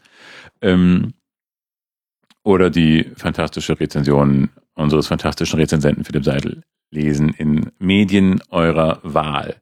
Ich habe es wirklich geschafft, was ich küchenmäßig für unmöglich gehalten habe bisher. Ich dachte, ich habe angefangen mit Pepperoni zu kochen. habe ich nie gemacht. Aber äh, ehemaliger Mitbewohner T ist ja ein großer Koch, wie wir, glaube ich, hier schon noch häufig äh, gemeldet haben. Und äh, T hat immer mit Pepperoni und so gekocht. Und ich dachte, das probiere ich jetzt auch mal aus. Habe mir eine Selektion, so eine Selektion Pepperoni gekauft und da ist auf der Rückseite wirklich so eine Warntabelle mit Schärfegraden. Wie heißt dieser ganz hardcore nochmal? Nicht Honshu, oder doch Honshu? Nee. Das Hanitu, Hanuti, Hanut, Hanut, war Hanuta nicht das Schlimmste? Es gibt irgendwie so einen, so einen kleinen, das sieht aus wie so eine fiese, leicht verschrumpelte rote Paprika oder eine faltige Tomate. Mhm. Und das ist offenbar die schärfste Schärfegrade, der schärfste Grad, schärfste Schärfegrad, härteste Schärfegrad, den man als äh, scharfes Gewächs erreichen kann. Und das Schärfestufe 10 von 10 und man soll den bitte nur so irgendwie mit Handschuhen und Wasser oder in, gleich in der Mühle benutzen. Und ich habe aber so eine Damen-Pepperoni äh, gekauft. Äh, hab die dann geschnitten, hab gekocht und dachte, ja, schön, passt, hab's gegessen und rieb mir dann irgendwann in die Augen Mm. und sieh da, es tat weh und ich dachte, es passiert also wirklich. Ich dachte, das gibt's doch höchstens im Buch oder im Film. Ähm, und ich stand wirklich äh, mit Tränen im Auge vor dem Spiegel und dachte, scheiße, was war denn das jetzt? Wie kann sie nur so bescheuert sein? Und äh, also schreibt euch das bitte auf. Auch die Schärfegrade 1 von 10 ähm, tun im Auge schon weh. Also sie tun gar nicht so richtig weh, aber man möchte ein anderes Auge haben in dem Moment. Ja, ist aber wieder gut jetzt. Jetzt ist es war nach äh, zwei Stunden wieder gut. Nach zwei, drei Tagen war es wieder in Ordnung. Nach zwei drei Tagen äh, mit Augenklappe und so war es dann schon völlig in Ordnung, ja. Nee, aber es, es war, also das, ich hätte nicht gedacht, dass mir sowas mal passieren würde. Weil man das, das schließt man eigentlich, man weiß, du schneidest aber scharf ist, wasch dir danach sehr gut die Hände. Dachte ich, hätte ich gemacht. Aber pö, Pustekuchen. Ja, das, das kann schon mal. Das ist, ist äh, mit- ins Auge ist ja irgendwie klar. Es ist, ich finde es schwieriger, wenn man so irgendwo zu Gast ist und dann steht auf, es gibt, es gab Hühnchen, ja, und es, es stand eine, eine Flasche, eine, eine in fr- fremdländisch beschriftete Flasche auf dem Tisch. Ja. Sah, war rot, rote Soße, dachte Mhm. ich, na klar. Da packen wir das Hühnchen jetzt mal drin ein. Ja. Und das war nicht so gut. Das war eher für kleinere Dosen gedacht. Aber es war so eine Literflasche, ja. Also Ja. die reicht fürs ganze Leben. Und das Hühnchen ist einfach verbrannt. Ja, war dann weg. Ja. War, äh, ja. Nee, aber ich, ich habe äh, ich hab versucht, ein, ein äh, wir haben doch über das, das Händel, ja, die, die Krönung des, äh, des, des Fleischhäppchens gesprochen. Ja, ja, ja. Und ich habe das mal hier versucht. Ich habe mir so ein Gerät gekauft, wo man sein, sein Händel in, im Backofen hinstellen kann. Mhm. Das ist ein kleiner Thron für das Händel. Ja. Da stellst du das Händel drauf. Das fühlt sich da wohl. Du kannst in dieses Gerät, kannst du ein, äh, steht in der Anleitung, sollst du ein bisschen Bier reinschmeißen, reinstellen und dann äh, das Händel in den, in den Ofen stellen. Und es wird also praktisch genauso wunderbar toll wie vom Wienerwald. Mhm. Das ein kleiner, ein kleiner Metallständer für das Händel, damit du es nicht irgendwie hinlegen musst. Dann wird es rundum braun und glücklich. Und ähm, das ist ganz fantastisch. Das ist schön, ja. Das ist natürlich bei mir als äh, Home-Vegetarier schlecht, aber ähm, grundsätzlich eine, eine gute Sache, denke ich. Ja. Kann man damit auch äh, so Gä- Gänse und Enten machen? Also Gänse natürlich vor allen Dingen. So Das Winter. ist ja dann schon recht knapp. Also das ist so, so ein kleiner normaler Backofen reicht ja gerade so für ein Hühnchen.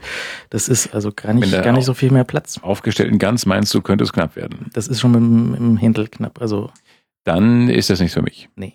Ich würde aber gerne Gans essen. Ich habe jetzt schon wieder Hunger. Ich würde jetzt eigentlich gerne Gans und Rotkohl, Schrägstrich, Blaukraut essen.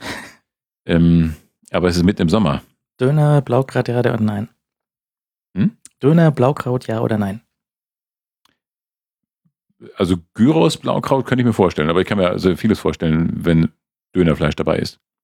Das geht überhaupt nicht. Also im, im Döner hat äh, ein Blaukraut nichts ver verloren. Ach so, ach so meinst du jetzt so, so, äh, also so ähm, rohes, äh, ist das überhaupt, ist das überhaupt, ja klar, das ist, nee, das finde ich völlig okay. Das Doch. geht doch nicht. Das macht die Farbe völlig kaputt. Nein, das ist in Ordnung, zumal die Soße eh so ein bisschen rosa ist, danach, die darauf kommt. Nein, das finde ich völlig in Ordnung, damit habe ich äh, gar kein Problem, das ist, äh, begrüße ich nach gerade. Äh, aber ich bin gerade in so einer Dürüm-Phase. Dürümphase. Ja, Meine Busfahrerin ist in der Dönerbox-Phase. Ich bin hier Bus gefahren ja, und ich fahre die Strecke ab und an und äh, die, die, die, die Fahrerin war, war sehr in Eile. mhm. Die ist äh, über dunkelgelbe Ampeln drüber gefahren, die hat die Kurven ein bisschen scharf genommen.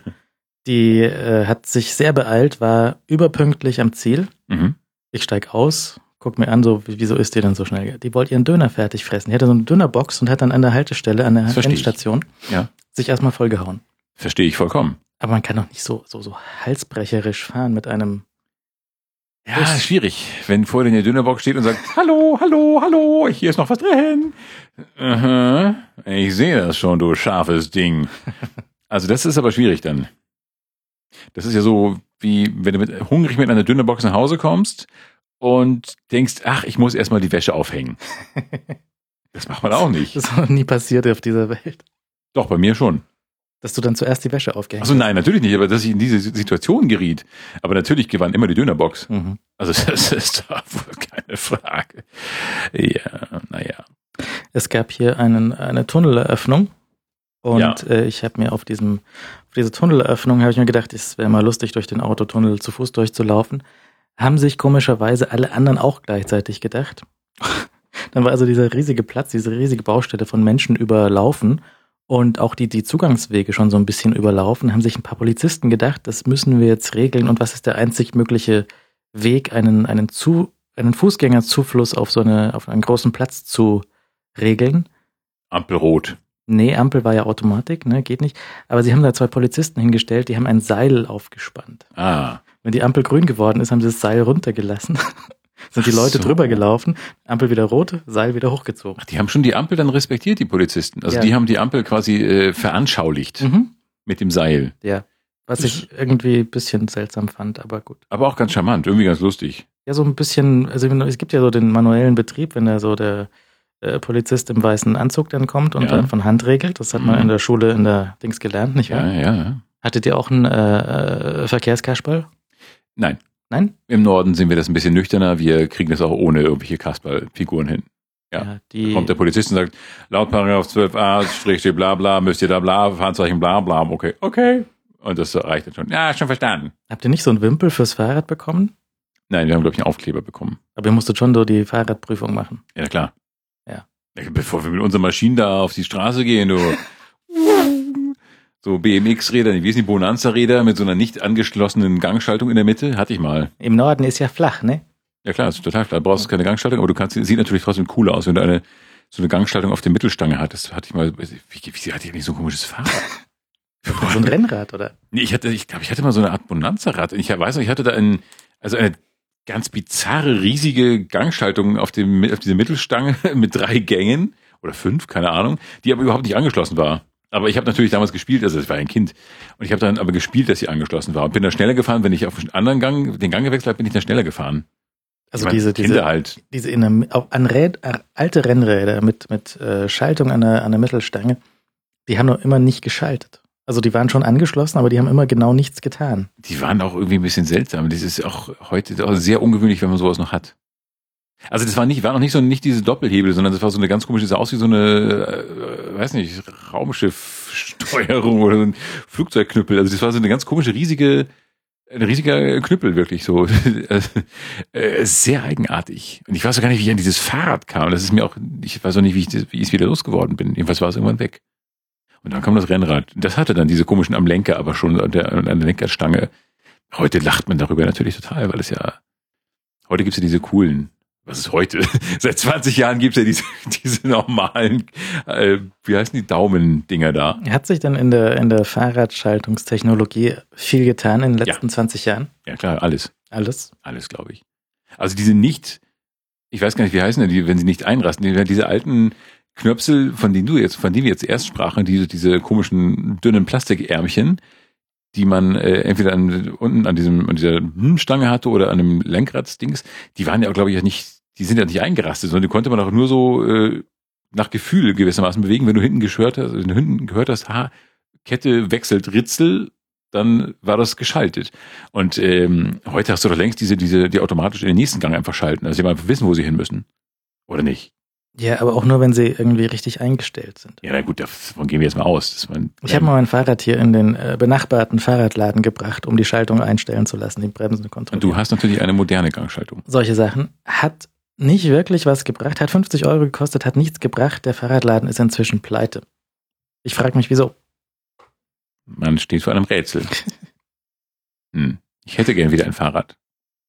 Das, äh, die gibt's zu kaufen in hoffentlich besser geführten Fahrradgeschäften. Ja, das werde ich mal sehen. Ich werde mir eins äh, zulegen und dann eine Radtour hierher machen.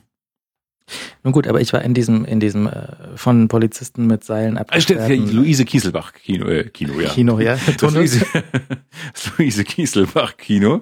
Ja, bitte. Äh, in dem Tunnel war dann auch Stau am Eingang, haben sie auch wieder äh, jemand hingestellt, der dort ein, äh, die, die, die äh, Blockabfertigung am Tunnel für Fußgänger war sehr gut. Mhm. Und dann hatten die unten im Tunnel einen, einen Biergarten aufgebaut. Und dann konntest du dort auf der Straße im Straßentunnel einen, einen Biergarten äh, fest feiern. Äh, war total Unter nicht weiß-blauem Himmel. seltsam. Ja, ja. Mhm. Also war, war, war ein äh, Erlebnis und jetzt fahre ich mit dem Auto durch, ist viel besser. Ist es, glaube ich, ungefähr so idyllisch wie im Rheinraum ein Picknick zu veranstalten. ja. Mhm. Nee, es, es hatte was, aber es war schon auch irgendwie ein Schmarrn. Aber Ja. ja, gut, also es war, es war von, von größtem äh, Interesse irgendwie begleitet. Ich weiß nicht, es waren sehr, sehr viele Leute da. Ja, aber das ist klar. Wenn du nur einmal im Jahr oder einmal im Tunnelleben reinkommst, dann ist es natürlich in Ordnung, wenn man das mal ein bisschen feiert. Außerdem freuen das bestimmt die Anwohner, oder? In Nevada gab es nicht Stress? Ich glaube, da gab es schon wieder Stress. Ja, das ist irgendwie, sie haben irgendwie nicht alle Einfahrten fertig, deswegen Aber ist es jetzt mehr. Stau als vorher. Ja, gut, aber das gibt's hier natürlich alles. Wird doch alles gut. Deswegen es wird der alles Tunnel. gut. Es hat auch irgendwie am, gleich am zweiten Tag ist einer in die Tunnelmauer reingefahren, weil Was bauen die auf eine Tunnelmauer dahin, Leute? Hä? Was ist das für ein Tunnel? Egal. Ich habe kein Auto. Du hast ein super Auto, du hast ein Taxiauto. ja, ich bin zweimal durchgefahren. Gut. So, genau um durchzufahren. Nicht, weil ich irgendwo hin wollte, weil ich, ich wollte den Tunnel. Du wolltest nochmal aber durchfahren. Ja, das ist auch in Ordnung. Das macht so Elbtunnel-Gehabe. Wobei man da nicht durchkommt, so ohne weiteres. Aber ne, ich glaube, der Stau ist da noch schlimmer. Oft. Hamburg. Elbtunnel. Ja. Hamburg. Naja. Sollen wir über Haustiere noch reden? Nee, Hast du Haustiere? Ja, Außer ja. Eichhörnchen? ich habe ja keine. Das Eichhörnchen ist auch weg. Ich habe nur Fruchtfliegen gerade. Weil ich dachte, ich fange mal wieder an, so einen Biomüll zu machen. Zwei Probleme. Zurzeit, wenn du Biomüll auch nur einen Tag in der Sonne stehen lässt, hast du halt ein Biohazard, bla, bumm. Und äh, ich glaube, es gibt gar keine Biomülltonne mehr bei mir. Also zwei Probleme.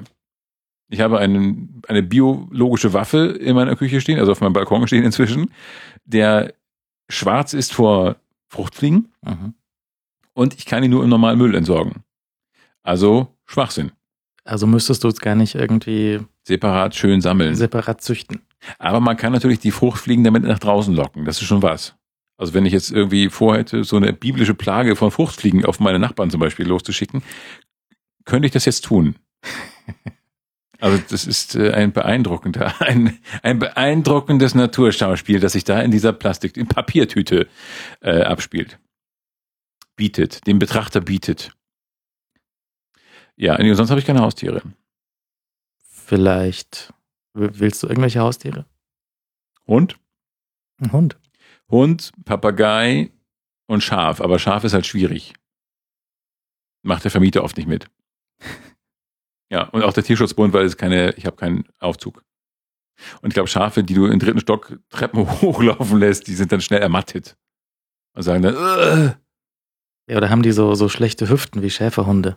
das weiß ich nicht, keine Ahnung. Aber ich glaube, Schafe sind nicht fürs Treppensteigen gemacht einfach, oder? Ja, aber die stehen doch auf irgendwelchen Hügeln. Ja, aber das sind ja keine Treppen.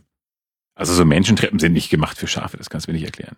Ich habe hier gerade so ein, so ein Spiel äh, auf dem iPhone, da ist, äh, da, das heißt, ähm, äh, Sheepstairs, das heißt, wie heißt es denn? keine Ahnung. Mountain Goat Mountain, Mountain Goat Mountain, die Bergziegenberg. Bergziegenberg. Das äh, handelt von einer Ziege, die Stufen hochgeht. Ja, aber eine Ziege ist doch was ganz anderes. Es ist jetzt schon ein verwandtes äh, Vieh. Ja, aber. Es ist ein ganz ähm, schreckliches Spiel, aber es ist, geht um äh, Stufensteigen von äh, Huftieren. Paarhufern. Sind es Ja. Paarhufer? Bestimmt. Äh, es sind sicherlich Paarhufer und ähm, ja, aber ich weiß auch nicht, ich weiß auch gar nicht, wohin mit dem Schaf dann da oben. Dann steht's halt da oben mit, pff, was machst du mit dem Schaf in der Wohnung? Wo, wo wie wohnt ein Schaf in der Wohnung, wenn man das so domestizieren will? Also wenn man es urbanisieren will. Du müsstest ihm halt irgendwie dein, dein Viertel näher bringen. Ja, und, und hier oben, meine ich, muss man da so, so ein Revier abflocken, so eine Ecke, so wie so ein, so ein Krabbelkäfig für Kinder, nur eben für Schaf. So ein Stückchen Wiese vielleicht. mit so ein paar Grassoden. Und dann, vielleicht die klaue ich aus, dem, aus der Allianz Arena, das kann man machen. Die haben, glaube ich, ganz viel. Und dann mache ich so 10 Quadratmeter Kunstrasen, also so Rasenpads bei mir und tu da das Schaf drauf. Vielleicht noch ein bisschen Zaun rum.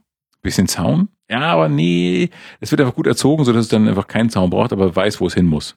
Wenn es mal muss. Dann machst du ja auch irgendwo hin. Soll, soll das rausgehen? Nee, auf dem Balkon vielleicht. Gassi führen? Leine? Das wäre natürlich cool. Ähm, selbst im hi- hipsten Hipsterviertel hier in München würdest du aufhören, wenn du mit einem Schaf Gassi gingst. Also ich meine, was, was, für ein, was für ein Tier an der Leine geht noch und wann sagen Leute, hm, Vielleicht. Ja, Philipp, das ist ein bisschen too much. Ich glaube, ein Schaf wäre schon zu viel. Also so Gecko, Gecko wäre noch so, oder ein Chamäleon, irgendwie sowas, das wäre noch ganz schräg. Ein Kamel. Kamel wäre wieder ein bisschen viel. Obwohl das natürlich ein schöner Anblick wäre. Sehr majestätisch. Oder so ein Elefant. Aber das, das würde dann auch wieder so gewollt aussehen. Dann sagen die Leute, ach komm, Philipp, mach mal. Eine Nummer kleiner bitte, nimm mal einen Dackel. Kamel, Elefant oder Giraffe. Ich hätte auch gerne eine Giraffe natürlich, aber das sieht dann auch wieder so gewollt aus. Entschuldigung, es muss doch wohl möglich sein, dass meine Giraffe auch in die U-Bahn kommt. Und wieso gibt's ja keine Giraffenkarten im Automaten? Ja, und lass mal die Leine nicht mal so durchhängen. Hilfe! Lass Ja. mich runter. Ja, schwierig. Ah, Giraffe wäre aber auch schön. Was halten wir von Cecil, dem erschossenen Löwen? Habe ich ja ignoriert. Ich, Der Zahnarzt hat ihn erschossen. ja, genau. Das ist natürlich jetzt auch ein bisschen verkehrt, dass man den jetzt so im Internet so jagt, aber man darf schon diese Menschen total verachten, die äh, in diesem Fall mehr oder weniger wehrlose Tiere einfach runterballern, um äh, zu gucken, ob noch ein bisschen Testikel da ist. Die wenigsten Tiere schießen ja zurück. Ja, und äh, man muss auch sagen, die meisten Löwen können auch noch so viel Löwe sein, wenn du einfach mit einer riesen Wumme oder irgendwie einer wahnsinns Armbrust da stehst. Äh, da hat der Mensch dann oft noch einen Vorteil, vor allem wenn er auch irgendwie im Käfig oder sowas steht. Und ich finde, also das ist so ein verachtungs, verachtungswürdiges Tun. So, so irgendwie jemand, hallo armer Junge, hier hast du 1000 Euro, äh, 1000, weiß nicht, Dollar, ich mache mal ein paar Tiere tot. Und das ist so unfassbarer Dreck und man wünscht ihnen wirklich, es müssten eigentlich viel mehr von diesen Leuten aufgefressen werden. Das wäre eigentlich schön, wenn so die, wenn einfach die so eine Art Löwenpest auftritt und die einfach sich pestartig vermehren, die Löwen, und die einfach alle diese Großwildjäger auffressen. Da gab es das wunderbare Lied äh, von, von äh, Fanny van Dannen, gibt es so ein nettes Lied, wie war das nochmal? Äh, äh, die, die Fleischfresser, also Fleischfresser Antilopen. Jedenfalls ein ganz, ganz, ganz lustiges Lied und das gefiel mir sehr gut. Das geht, das geht, da geht es, glaube ich, darum, in, in irgendeiner Szene da äh, schlagen jedenfalls, glaube ich, die Tiere zurück und das hat mir sehr gefallen. Ich glaube, da gab es auch so einen Applaus. Das war so ein Live-Album, glaube ich, und da gab es, glaube ich, so einen Applaus dabei. Fleischfresser Antilopen. Sie Ja. greifen erbarmungslos an, sie machen die Löwen fertig. Ach, da, da, machen die die Löwen fertig. Ach so, das ist natürlich auch schön, aber äh, naja, Die Sonne brennt vom Himmel, am Wasserloch lauern die Gnus. Sie benehmen sich wie Vegetarier, doch als die Krokodile auftauchen, schlagen sie zu. ja. Fanny van Dannen. Ja, ja. Aber das müsste natürlich umgemünzt werden auf die. Die Sonne brennt vom Himmel, die Elfenbeinjäger sind da. Die Ach. Elefanten locken sie in einen Hinterhalt. Der erste Wilderer schreit, ah! Das war's. Sehr schön. Schau, Glück gehabt, doch. Ja, und sowas gefällt mir dann schon. Und das müsste man eigentlich mal machen. So Elefanten, aber das wäre eigentlich gut. Hinterhältige Elefanten, die Großwildjäger. Vielleicht die Jäger sind auf Löwenjagd und die Elefanten machen eine Falle. Weißt du, da stehen die Elefanten, stehen da so irgendwie rum. Die verstecken sich ja. Und die, aber die Löwen stehen dann hinter einer Falltür und die Großwildjäger laufen auf die Jäger zu, äh, auf die Löwen zu und dann fallen die in die Falltür und werden da von den Elefanten breitgetreten. Das muss man nicht zeigen. Ab 18. Oder gefressen. Nein. Das ist, solche Menschen möchte man nicht mal fressen. Die Verachtung, die ich für diese Typen empfinde, das kann, die ist namenlos. Das ist wirklich äh, einfach mit so, hallo, wir haben Kohle, lasst uns mal ein bisschen rumballern. Das finde ich so, äh, vollkommen, voll, totale Verachtung. Ja. Hast du, oder hast du nicht gemacht? Du guckst gerade so besorgt. Du hast aber noch das nicht gemacht, oder? Nee, nee, ich habe keine. Du hast gerade irgendwie so besorgt geguckt, dass ich nicht, dass du, äh, Philipp, ich muss, ich schneide hier an dieser Stelle mal kurz und mache den Waffenschrank zu. Nein. Nein, also das ist jedenfalls total verachtungswürdig und äh, egal, ob es Zahnärzte oder ähm, Proktologen sind, das ist eigentlich völlig wurscht. Ähm, Was hört halten- auf, Tiere zu schießen. Was halten wir von ähm, Leuten, die so eine, so eine Jeep-Safari machen und äh, sich aus dem Fenster rauslehnen und dann aus dem, vom, vom Löwen gefressen werden? Darf man nie offiziell sagen, aber seid keine Idioten. Auch oft, das ist so wie Leute, die überfahren werden, weil sie ohne Fahrrad mitten in der Winternacht unterwegs sind. Äh, ohne Fahrrad? Ohne Licht am Fahrrad. Nein, es gibt einfach Dinge, die liegen nah. Und wenn man doof ist, ähm, dann passiert sowas. Da habe ich auch kein Mitleid. Ich mag, obwohl die, die Art, ich glaube, also zu, zu beobachten, würde ich es auch gerne mal machen. Ich würde auch gerne mal irgendwie durch, äh, weiß ich, Namibia fahren und da gucken, was so an wilden Tieren ist. Ich möchte dann in, sicher, in einem sicheren Käfig sitzen und würde das gerne sehen. Ich würde es auch gerne fotografieren. Ähm, ich würde nicht anfangen, Löwen zu streicheln, nur weil sie gerade da zur Hand sind. Es gibt, ähm, es gibt da so eine Dokumentation über so einen, so einen, äh, so einen Wildpark, der heißt Jurassic Park. Ich wollte das gerade einspringen. gerade das wollte ich einsagen. Dachten die auch, das dachten die auch, dass die Käfige sicher sind. Aber ich glaube, ich würde auch nicht in den Dinosaurierpark fahren. Und sie haben halt, großer Fehler bei Jurassic Park, ihren Nerd nicht ordentlich bezahlt. Oh, stimmt, der war sauer, ne? Ja, deswegen ist ja alles schiefgegangen. Ja, bezahlt eure Nerds gut. Und dann ist eigentlich schon mal die Hälfte der Gefahr gebannt. Nicht nur am Sysadmin Day, nicht wahr? Immer. Es gibt einen Sysadmin Day. War neulich, ja. Das ist so der eine Tag im. Es ist ja ein Quatsch natürlich. Der Sysadmin, der muss halt den, das ganze Jahr über muss der nett sein Ja. und glücklich gehalten werden. Mhm. Und es reicht halt nicht, wenn man ihm da irgendwie einmal im Jahr irgendwie eine Mate bringt. nee. Der Sysadmin möchte jeden Tag eine Mate. Ja. Every day is a mate day. Wir haben uns äh, heute drüber unterhalten, ob man denn, äh, ob es zulässig ist, einen Radler aus Bier und Mate zu machen. Und wie man das dann nennt. äh, Madler, das ist doch okay. Aber Madler oder Hackler. So, Hackerbrause, Hackler. ach so, Hacklerradler. ja, aber äh, äh, ich kann mir gerade nicht vorstellen, wie das schmeckt. Aber ich bin auch kein so großer Mate-Fan. Weißt du, wie geschm- wie das schmeckt? Gemischt. bisschen Speien und ein bisschen Freien. Oder wie gemischt? Oder vermischt sie das, vermengt sie das nicht dort? Klar, vermengt sich das. Ja, ja, klar. Aber ich glaube, das möchte man nicht schmecken. Aus, aus was haben wir das jetzt gemischt? Aus, aus Bier und Mate. Bier und Mate, Ach so. 50-50. So. wie Sprite, nur statt, statt Sprite Mate. Ich weiß nicht, ob das. Naja. Obwohl es immer nicht so süß ist, ne? Mate ist ja nicht so süß. Ich, ich glaube, die haben am, am Rezept gedreht. Also die, die Clubmate, die hat früher viel mehr nach äh, Aschenbecher geschmeckt. Dachte ich so. Und jetzt? Mehr nach Zucker oder was? Habe ich das Gefühl. Naja. Ich, hab, ich trinke das ja immer nur, wenn du Bits und so Jubiläum feierst und das hinter der Bühne steht. Sonst trinke ich das ja nie. Ähm, keiner, ich weiß das nicht, ich habe dazu auch keine Meinung. Ich habe dazu nicht meine Meinung. Aber ich bin ein großer Radler-Fan. Vielleicht besorge ich das mal fürs nächste Mal. Ich muss, äh, die, die, die Mate, die gibt's hier nicht so, so, so leicht zugänglich wie in anderen Städten. Also man muss da schon so zu Spezialitätenhändlern gehen. Ach. Zum Beispiel zum Bierpoint. Ja. Bierpoint. Der Bierpoint hat hier, hat hier die Mate. Es ist so ein, äh, ein Geheimtipp gewissermaßen. Also jetzt nicht mehr, aber ähm, gibt, äh, gut, es gibt in meinem Supermarkt, äh, Supermarkt gibt es glaube ich auch nicht. Ja, also es gibt halt eine Handvoll Getränkehändler, die haben Dealer. das, aber so die meisten Supermärkte haben das hier nicht. Das hat sich auch nie so durchgesetzt. Ja, Mai. Spätis. Spätis gibt's auch nicht so richtig hier. Ja gut, wenn sie ein Produkt nicht durchsetzen, braucht man auch da das nicht, zu, selbst ein Späti nicht zu verkaufen. Nee, Man könnte noch einen Späti aufmachen und dort Ein Mate-Späti. Mate Späti. Ich habe nur Mate. Mate und Bier. Und dann ist natürlich das Erste, auf was man kommt. Man Ja. hat nur noch zwei halbe Flaschen übrig, man schüttet das zusammen. Wir müssen noch fahren und dann gibt es mal einen Rad Hackler. Ah, klar. ja, pff, man kann es ja mal probieren. Wir probieren das nächstes Mal. Ja. Aber das, ja, das sind schöne Pläne. Muss Gibt's ich dann Waffeln und Mark Hackler. Hm. Mm. Aber dann muss ich zum, zum Bierpoint fahren und dann ähm, sage ich ja hier, äh, ich hätte gern einen Kasten Mate. Und dann sagt sie, hä, was? Und jedes Mal sagt sie, hä, was? Haben wir nicht. Doch, da hinter Ihnen. Ah. Ach, Eis. Ach, Eistee, sagt sie dann immer. Ach so, ja gut, ist auch okay. Ist. Egal. Also, nein, nein, das Wasser. Ach so, ey, ja, das ist ganz billig. Muss dann den Preis noch drücken. Den Dreck. Dafür zahle ich nur einen Euro. Ja, mal sehen. Aber das können wir gerne mal machen. Ja, dann trinken wir hier Mate, wie sich das gehört, so für Late-Night-Podcaster, die hier nachts um drei sitzen, um euch die Sendung zu bringen.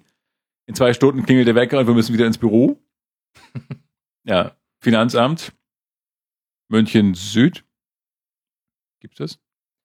Gibt's meine Arbeitsstelle, die ich hier gerade genannt habe? Nee, es gibt, Finanzamt hat doch hier so Außenstelle, was weiß ich, Außenstelle Pforzheim. Würzburg, irgendwas, was dann für München bearbeitet. Hm, Passau bearbeitet auch für München. Kann sein. Ich bekam mal einen Brief, einen Brief von Passau, aus Passau. Warum auch immer. Aber das sind, ich glaube, die, vielleicht gibt es ja eigentlich gar kein Finanzamt. Wahrscheinlich sind das alles nur so Vasallen, die müssen einfach arbeiten. So. Die haben ja diesen sehr guten, diesen, diesen äh, Sicherheitsbriefkasten haben sie hier am Finanzamt.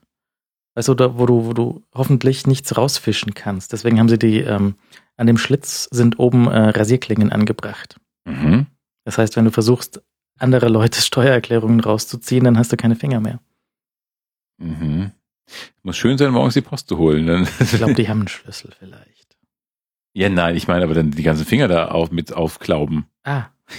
Oder werden die dann separat von irgendwelchen Piranhas gefressen? ich weiß es nicht. Die werden dann sofort zu den Piranha-Becken geleitet, wie bei James Bond. Hm. Naja, bäh. Das ist ja sonst schon mal komisch, überhaupt Post. Nee, nein, bäh. Aber du, das, ich, ich entnehme dem, dass du nicht unbedingt beim Finanzamt arbeiten wolltest. Das weiß ich nicht, keine Ahnung. War, nö, warum? Ich hab nur, wir haben nur beide keine klassischen, klassischen Beamtenjobs so. Naja, Ich meine, ich als Großwildjäger, es ist ja schon auch was, was wir hier machen, ist eine gewisse strukturierte Arbeit. sehr. Wir bekommen hier ein paar Themen auf den Tisch gelegt und die muss man halt abarbeiten. Das stimmt. Horst Seehofer selbst gibt uns die Themen, also sein Büro gibt uns die Themen vor, äh, schickt es dann kurz vor der Sendung an uns rum und sagt, so, liebe Leute, hier macht mal, rede mal über Bond. Das ist, glaube ich, reine Ego-Trip bei ihm. Er möchte einfach was über Bond wissen. Äh, dann arbeiten wir die Themen ab. Da kriegen wir auch ein Feedback. Dann kommt auch ähm, so ein Ministeriumssprecher und sagt, äh, Leute, Staatskanzleisprecher und sagt, äh, nö, das war aber schlecht. Also die Waffeln hätte ich mir schon ein bisschen ausführlicher gewünscht. Rezepte zum Beispiel.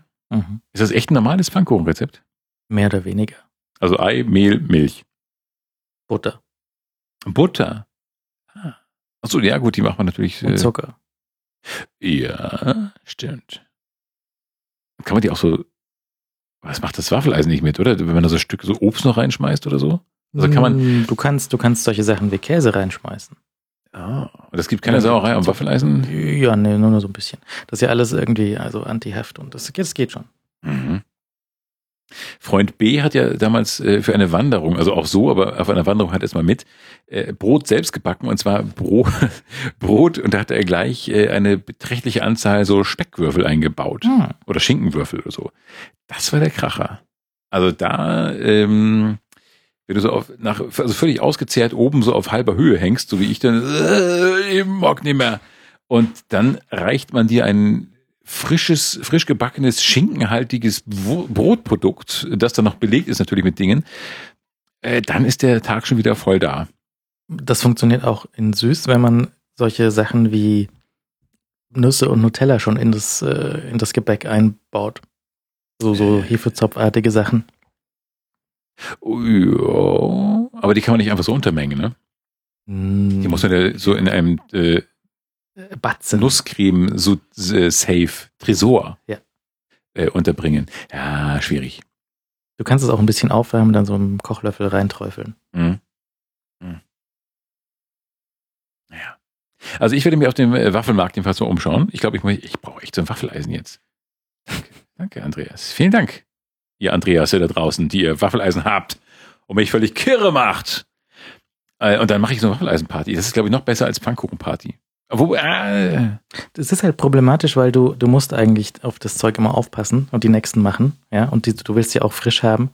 Das heißt, als, als, als Waffelmeister kommst du selbst nicht dazu, irgendwie. Ja, aber ist eine Waffel nicht, du kannst eine Waffel mit einer Hand essen und mit der zweiten Hand dass die ab und zu gucken, wie das die nächste Waffel macht. Anders als beim Pfannkuchen.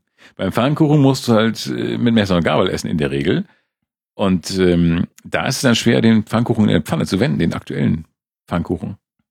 Ich sehe da deutliche Vorteile beim, äh, oh, oder man bräuchte so ein Waffel, ein Pfannkucheneisen. Gibt's sowas? Also keine Crepe-Ding, sondern so ein Pfannkuchen. Oh. Marktlücke entdeckt. Äh, liebe Tüftler da draußen, baut, bitte, baut uns bitte ein Pfannkucheneisen. Vielen Dank. Ah, so. Gleich ein gutes Gefühl. Die machen das bestimmt. Oder die posten, dass sie das nicht machen wollen. Vollautomat. Mhm. Ein Pfannkuchen-Vollautomat. Das wäre noch besser als ein Waffelvollautomat. War das ein Waffel? Ja, genau. Mhm. Vorhin war es ein Waffelvollautomat. Ein Pfannkuchen-Vollautomat wäre noch besser, wo man dann nur die, die, die Produktstärke eingibt. Der könnte dann auch gleich so ein, weißt du, so wie in der Pizza, in der Tiefkühlpizzafabrik, könnte er auch gleich ähm, zum Beispiel einen, einen Klacks Marmelade in die Mitte auftragen und dann einmal schnell drehen, dass sie dich, dass sich die auf den, auf den ganzen äh, Pfannkuchen verteilt. Und wenn er sie dann auch am Ende so aufrollen könnte, Mhm. so wie bei Petsy, Petsy mit den Pfannkuchen. ja, ja, Der Petsy-Bär. das, das wäre die Erfüllung.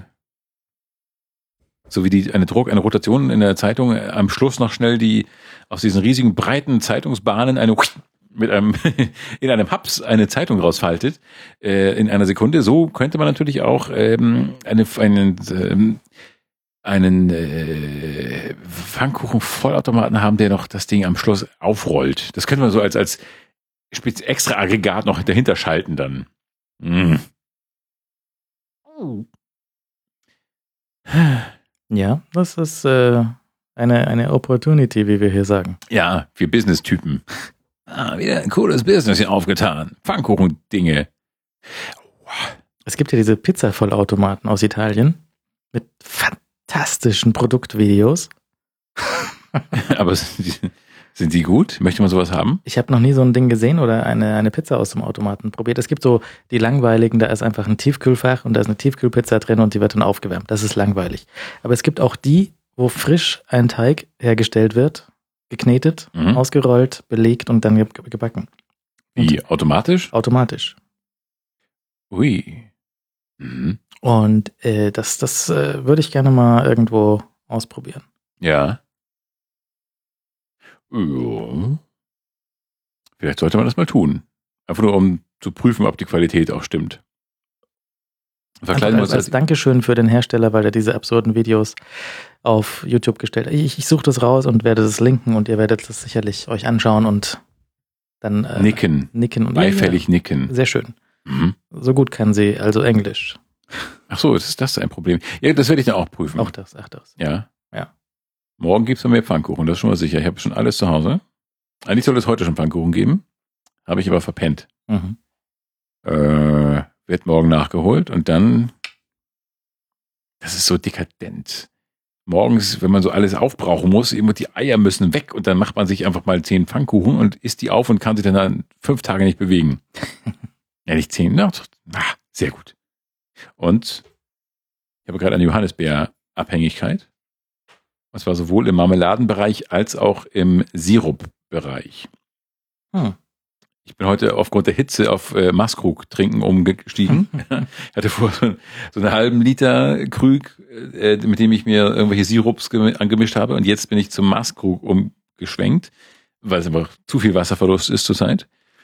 Und so einfach aus dem Maskrug so eine Johannisbeersaftschorle saufen, das ist... Äh, man hat eigentlich normalerweise wenig ah. Trinkgefäße zu Hause, die einen Liter halten, ja. die einen Liter fassen. Ne? Fast gar keine. Und da ist so ein Maskrug wirklich fantastisch. Ja, viel mehr gibt's ja auch nicht in der Richtung. es gibt ja nur den Maskrug. Nee, aber ich weiß nicht, ob man den so, weiß nicht, hat man im Norden Maskrüge zu Hause? Äh, so standardmäßig? Nein, also weiß ich nicht. Ich habe den ja aus dem Süden. Ja. Ja. Äh, Im Norden hatte ich sowas natürlich nicht, aber da hatte ich auch eh keine eigenen Gläser. Ich bin ja in einer Zeit hergezogen, äh, als ich noch keine Gläser hatte.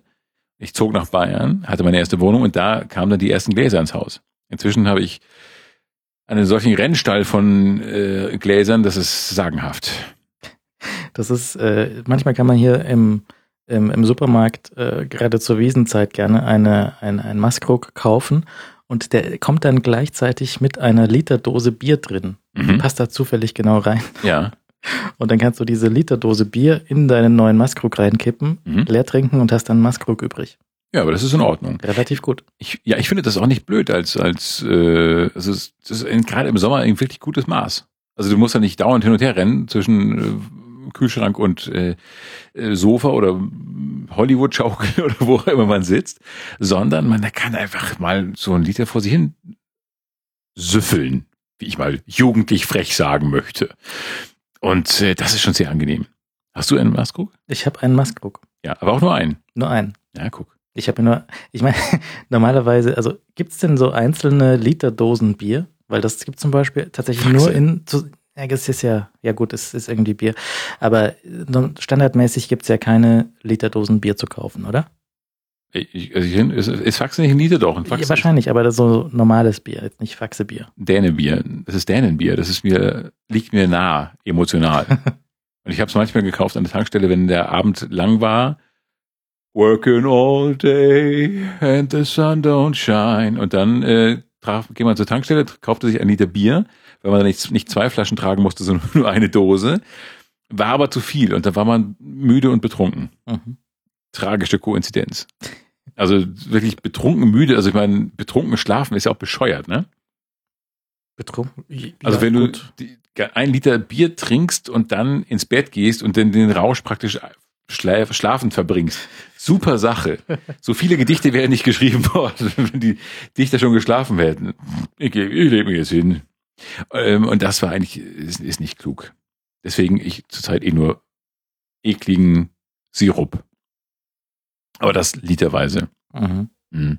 Und Johannisbeersirup ist halt schon mal zurzeit mein Favorit. Also falls ihr mal ein Leben führen wollt, wie ich Leute da draußen, Johannisbeersirup und ein Maßkrug Wasser und Leute, Rock'n'Roll. Es gibt diverse äh, Sirupprodukte aus der, aus der Barabteilung, aus dem Großmarkt. Ja. Da kann man äh, tolle Sachen finden und dann gibt es da irgendwelche Zitronenpampe, die man in auch Wasser reinrühren kann. Das ist eigentlich sehr gut. Zitrone? Mhm. Ja, aber da kann man auch eine normale Zitrone einfach nehmen. Ja, aber das ist schon irgendwie so vorgepumpt und dann. Pre-pumped. Ja. Ja. Ähm, es gibt dort auch, das habe ich tatsächlich aber noch nie gekauft, da gibt es so fertige Cocktails in Dosen, was sich sehr ja. widerlich anhört. Ist mir ein Rätsel, aber ich mag die meisten Cocktails ja eh nicht. Also man trinkt ja keine Cocktails. Ich verstehe das nicht. Also ich meine, so, also all diesen Produkten, die gibt es ja nicht nur aus Spaß, sondern die gibt es, weil die jemand kauft. Ja. Wer kauft die? Ja, aber es gibt, es gibt ja auch äh, Whisky Cola schon vorgemischt. Und das ist ja allein schon ein Getränk, das man nicht mal anrühren sollte, wenn man älter als 16 ist. Ja, aber auch so, also jetzt nicht so, nicht so in normalen 03er, in dicken 03er Dosen, sondern so in, in schmalen, äh, wie Red Bull Dosen, aber ja. äh, mit einem komplexen Cocktail drin. Ja. Also irgendwie so. Ich möchte mir nicht ausmalen, wie es schmeckt. Ja. Und wie es schmecken sollte. Also ich habe irgendwann einen äh, vorgefertigten Hugo getrunken und aus der kam auch aus irgendeiner Dose oder so. Das war echt eklig. Also wenn das der das Originalgetränk genauso schmeckt, frage ich mich, woher diese Popularität kommt. Woher kommt diese Popularität eines Getränks, das nicht mal nach einem Getränk schmeckt? Das schmeckt ja nach nichts. Das also heißt, schmeckt nach bäh. Es heißt auch komisch. Ja. Ich möchte irgendwann mal so ein Sommergetränk namens Philipp haben. Nicht aus Eitelkeit, einfach weil es geht. Einfach so sagen, und dann tranken wir noch einen Philipp. Das kannst du natürlich erfinden. Aber wird der auch so populär? Den muss man dann irgendwo auf den, äh, so auf Mallorca oder in Italien erstmal so promoten. Den gibst du irgendwie, weiß nicht, sowas wie, wie Sarah Jessica Parker oder so. Ja. Sarah, grüß dich. Du, ich hab da ein Getränk, das ist ja Philipp, den trinken in München alle. Und dann sagt sie, hi, great. Und dann? Und dann machst du ein Foto, schickst es an die Vogue, zickzack, ja. bumm, Erfolg. Ein Foto mit so drei Zeilen drunter, steht voll auf Philipp, Doppelpunkt, Sarah Jessica Parker, Abbildung ähnlich, ähm, schwört auf, ja, Philipp, den neuen Modedrink. Ja, und da musst du halt irgendwas finden, was, was äh, ein, ein, weiß nicht, einen seltsamen italienischen Likör, der bisher in der Obskurität versunken war. Sowas ja. wie, wie heißt denn das Zeug? Keine Ahnung, schon wieder vergessen. und sagen ja hier, das ist jetzt, und dann irgendwie, was ist Hugo überhaupt? Hugo ist, ist äh, Dings und Schlons. Sekt mit irgendwie Basilikum und. Ich, keine Ahnung, ich weiß es nicht. Wer tut denn Basilikum in seinen Sekt? Ich tut man da Basilikum? Ich weiß nicht mal das. Ich, ich, ich, keine Ahnung. Auch, ich finde dies alles komisch. Ich, überhaupt Basilikum? Überhaupt Mischgetränke. also das einzige Mischgetränk, das, ich, das ich zulasse, ist Radler. Punkt. Aber da, selbst da beschweren sich Leute. Wie kann man nur? Nee, Radler finde ich aber so ganz angenehm. Finde ich auch angenehm, aber ich habe zum Beispiel den Amerikanern neulich erklärt, wie das hier läuft, mhm. weil das, das war in Köln. Ja, in Köln mhm. ist ja das Spaßbier. Ja. Entschuldigung, liebe Kölner, aber es ist wirklich zu klein. Ja, für ein Bier ist aber okay. Nee, für ein Bier finde ich es ganz nett. Aber als, als Radler wäre es natürlich zu klein. Naja. naja. Also, dann, hab ich, ja. dann haben sie sich auch irgendwie alle beschwert. Das war die Veranstaltung ohne Fleisch. Ja, ja. sie waren sowieso schon ein bisschen gereizt. Und dann, dann gab es das Bier nur in, in den lustigen Kölschgläsern in, in 02. Und dann habe ich erklärt, wie das hier läuft mit dem Bier und dass man es auch gerne mischt. Und dann, das fanden die gar nicht gut. Ja, gut, aber Amerikaner und Trinkkultur weiß ich jetzt auch nicht. Oder? Nee, natürlich nicht. Ja. Und dann kam aber der Hinweis, äh, ihr wisst schon, dass wir die Atombomben haben. okay, ist ja gut, hier, trinkt euer Bier. Da nehmt ein, ein Bud Light. Ja, genau. Hier, ihr Rocker! Ja. Ich, Nein, aber das ist, also Mischgetränke sind an sich schon wirklich ganz wackelig. Ich finde das auch alles total eklig. Ich trinke auch, auch keine Cocktails und so, außer Mojito, aber das auch nur einmal in ungefähr fünf Jahren. Ich bin echt so ein Rocker. Mhm. Das war mal wilder, ne? So, Alt geworden. Ja, aber würdevoll. Man kann halt nicht immer den halben Tag verschlafen. Das geht halt nicht mehr, nicht? Und äh, Nee, es ist auch, er möchte auch nicht mehr so viel Zeit verschlafen. Also überhaupt so zur Zeit nicht, nicht steuerfähig sein. Ich finde das ganz äh, erfrischend, äh, nicht so viel zu trinken eigentlich. Das ist, ja, vermisst dich das? Nein. Vermisst du das? Nein. Hattest du überhaupt so eine wilde Phase? Puh, ja, nee. War, äh, nein, nein, nein. Also das Wildeste war meine Buttermilchphase. Da habe ich manchmal, also die Buttermilch habe ich ja schon getrunken. Äh, Drunker. Also nee. Ich, ich hatte. Zivildienstzeit vielleicht noch. Nee, nee, nee. Also die, diese, diese, äh, das gab's ja auch schon vor äh, längerer Zeit, gab's ja auch schon diese, diese Flatrate-Partys. Ja, Ja, das, und, und das, ich, das war nach meiner Zeit zum Beispiel. Ja. hab ich nie gemacht. Also das war. Das, wer, wer sowas macht, ist mir ohnehin sehr suspekt. Ich kenne aber, glaube ich, keine Menschen persönlich, der sowas jemals gemacht hat. Oh, doch, sowas kenne ich. Ja? Ja, ja. Sowas ist mir ein völliges Rätsel. Ich bin aber, äh, ist mir auch ein völliges Rätsel, wie man sowas machen kann, machen darf. Ähm, weil ich das nun wirklich für total, also sowas von bescheuert und kontraproduktiv, dass, äh, also so viel Dämlichkeit in eine Veranstaltung kann man selten packen, glaube ich. Außer vielleicht Großwildjagd. Was vielleicht auch toll wäre, Flatrate saufen und dann Großwildjagd. So in Einfach mit der in MG auf- In einer Location. Ja, also pass auf. Erstmal sind alle Jugendlichen besoffen, sie kriegen alle eine MG und dürfen dann innerhalb eines kleinen Raums auf einen Elefanten schießen und auf einen Löwen. Geil. Kollateralschaden, okay, passiert schon mal, aber yay! Und du musst nicht mal einen Löwen reinstellen, das merken die gar nicht mehr. Oh, du hast drei Löwen erschossen, toller Typ. Hier, und dann kriegst du einen Gummilöwenkopf. Hier, der Rest von deinem Löwen. Nein, das wäre eigentlich so die, die Krönung, ja. Die Krönung des Vollidiotentums. Ähm, Flatrate-Party und dann mit einer MG auf äh, wilde Tiere schießen. Wie gesagt, mal abends an einem Hotspot in London sich aufhalten, da Mhm. sieht man das auf, auf einer Straße, was gar nicht so toll ist. Nein, ich neige auch dazu, solche Orte zu meiden. Deswegen Friedensengelfest ist dann schon eher so meins. Das war sehr nicht Flatrate. Genau, das war Anti-Flatrate, das war komplett nicht Flatrate, das war auch komplett, also es war jetzt nicht jugendlich überlaufen, es war nicht touristisch, es waren, glaube ich, wirklich Leut, Leute aus dem Viertel. Und das war aber auch angenehm. Ich fand, ich glaube, da musstest du jetzt keine großen erbrochenen Flecken wegmachen und so. Nur vielleicht im, im Bereich vor der Bühne so ein bisschen. Aber Hört auf, den One-Man-Unterhaltungstypen zu dissen. der war schon echt nicht gut. Ja, welcher Alleinunterhalter ist denn bitte gut? Außer Johnny Cash.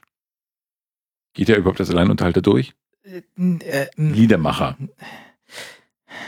Also es hilft, wenn man ein Instrument tatsächlich spielen kann, das verschiedene, hey, Saxophon konnte er. verschiedene Töne nacheinander Auch das. Nein, ich glaube, er konnte, ich glaube, er war ja vielleicht gar nicht unmusikalisch, aber das, sobald du irgendwie so eine Bontempi 5000 Tralala Master daneben stehen hast, die einfach so diese klassischen Tralala Melodien spielt, dann weißt du doch, das wird nix. Das ist, das, da ist schon so viel Unwürde, das ist, äh, als ob du Kaviar auf Klopapier servierst. Das macht man auch nicht. Ich habe mal eine, eine coole Einmann- Einmann-Kapelle gesehen. Der hieß. Das war auf einer M945-Veranstaltung. Und das war so ein, ein Purche, der hat auf einem äh, immer ein kleines Sample eingespielt und dann dieses Sample laufen lassen und dann weitere Stimmen auf sein eigenes Zeug irgendwie noch drauf Ach so, ja. gespielt. Das war recht angenehm. Gut, okay, das ist aber dann schon sehr technisch und sehr elaboriert.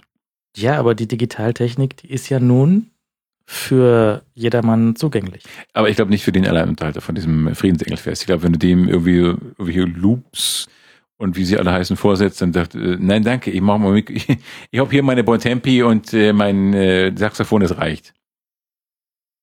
Ich glaube, da musst du jetzt nicht anfangen mit irgendwelchen Raffinessen. Nein, das ist ja auch nicht, das ist ja auch nicht schlimm eigentlich. Aber ich hätte es trotzdem lieber ein Blockflöten-Duo gehört als dieses Ding. Also diese Orgel. So, Bond. So, Jetzt muss ich die Brille mal wieder aufsetzen, ne? der Herr Lazenby ist also Brille. Lazenby. George Lazenby, der Arme. Der viel gedisste. Ich finde den als Bond eigentlich echt okay. Ja. Also der, der, der, äh, es ist natürlich ein, eine große Fußstapfen vom, vom Connery, wo er rein musste. Ja. Sie haben wohl auch in der, in der Promotion für den Film äh, die, die Information, wer jetzt Bond ist, weggelassen. So. Toll, da würde ich mich echt geehrt fühlen als Schauspieler. So, der neue Bond mit einem neuen Bond. Wird von jemandem gespielt. ja. Mm. Und äh, ist aber trotzdem so ein bisschen schief und krumm, das Ganze. Ja, in vieler Hinsicht. Also eine schief und krumm ist einfach das Gesicht von George Lazenby. Ich glaube, er ist, ich glaube, er war Model eigentlich. Das sieht Vorher? gut aus. Er sieht gut aus, aber er sieht eigentlich zu kantig aus, weil er schon so ein bisschen nach Karikatur aussieht. Nein, der Doch. ist, nein, der ist, der ist einfach nur Engländer, das, das kann passieren. nee. Nein, ich finde das wirklich, ich finde, mir ist der zu, zu nah an der Karikatur. Ich finde so eine Knatterton-Kinn zum Beispiel. Und das ist, da, äh, ich finde, das ist ein bisschen übertrieben. er sieht wahnsinnig alt dafür aus, wie äh, jung er eigentlich ist. Ja. Er sieht wirklich relativ alt aus. Ähm, ich finde, er bewegt sich nicht sehr elegant. Der sieht immer so ein bisschen riesig aus. Der sieht immer so ein bisschen aus, als ob er zu groß wäre für alles. Findest du nicht? Ja, es ist ein, hat so ein Riesenkreuz. er ist halt auch, also vor allem so im Vergleich zu Conroy ist er nicht haarig genug. Ja, also Das mit, stimmt. mit der Behaarung kann er ja eigentlich, war es was von vornherein klar, das wird nichts. Ja, das hätte man wissen können. Schon beim Casting. Hätte man die Maskenfrau was sagen können. So, ziehen wir das Hemd aus? ja. Ja. Uh, Nee, raus. raus! Ja. Ja, und sonst, ähm, als, als Schauspieler sehr gut. Ja. Ja, da fehlt sich nichts. Ähm, der Film krankt noch so ein bisschen an Dingen, die ich mir nicht aufgeschrieben habe, aber die ich empfand. Äh, hab aber jetzt vollkommen vergessen, was. Zum einen, das Problem war in dem Film im Geheimdienst, nee, im Auftrag, im Geheimdienst. Geheimdienst. Im Geheimdienst ihrer Majestät. Ähm, da heiratet der Bond. Ja. Er verliebt sich, was verständlich ist. Äh, in, in, die Tracy mit deutschem R. Tracy äh, kann man sich leicht verlieben. Das f- ist ganz hinreißend. Ein hinreißendes Wesen, aber er heiratet und gleich, also als neuer James Bond gleich mal heiraten, da wird mit so manchem, äh, mit mancher Tradition gebrochen. Ja, das ist dem ersten, wie, ist der Spruch auf Deutsch? Äh, Das wäre dem anderen nicht passiert. Das wäre dem anderen nicht passiert. Man weiß auch nicht genau, was dem anderen nicht passiert wäre. Dass sie irgendwie ihm abhaut, dass sie das Auto ihm klaut. Ich glaube alles. Es, ist, es war irgendwie äh, auch diese, diese, dieser, dieser Scherz, der hätte auch nicht sein müssen am Anfang gleich, dass er sich ans, ans Publikum wendet und sagt, das wäre dem anderen nicht passiert. Das fand ich wieder ganz nett. Ja, nett, aber das passt da nicht rein. Das passiert sonst nie und auch danach nie wieder. Ja, aber ich glaube, das war auch, es gab auch nie einen größeren Übergang von, also na, stell dir vor, du musst nach Sean Connery kommen, das ist doch ätzend, das ist so wie, wie nach Bill Gates kommen oder wie heißt der andere, Steve Jobs. Das ist halt ätzend, wenn einer ein Mensch zur Marke geworden ist und du kommst dann, ich bin der Neue. Das ist schlecht. Na, dafür hat sich da aber Tim Cook sehr gut angestellt. Ja? Tim Cook als James Bond? Huh? Guck, Tim Cook kann ich jetzt gar nicht sagen. Ist das der Apple-Mensch oder der Mhm. andere Mensch? Das könnte ich dir jetzt gar nicht sagen, weil ich nämlich, äh, bei mir hat sich nur eine Marke festgesetzt. Tim Cook als, als äh, James Bond oder als James Bond Bösewicht. Beides denkbar. Ich weiß nicht gerade nicht, wie der aussieht. Ich glaube, ich habe nur so einen dicken von Microsoft im Kopf. nee, der nicht mehr. Der ist auch schon weg. Oh, wie hieß der? Steve Barmer, der hat sich jetzt Ach, einen, genau, ja. einen äh, Basketballclub gekauft, glaube ich. Mhm. Ja. Das wäre aber lustig, wenn sie ein Bösewicht, ein Bond-Bösewicht im Basketballclub kauft oder. So, ich habe einen Badminton-Club gekauft. Mann, sie sind wirklich böse. ja. Ähm, Im Geheimnis ihrer Majestät, wo, äh, wer- der Bösewicht ist Telly Savalas. Sehr gut. Fantastisch, groß. Und glaubt definitiv, also das, das war das Vorbild für Austin Powers, also für Dr. Evil, glaube ich. Und der, der, der ist wirklich ein, das ist ein toller Bösewicht.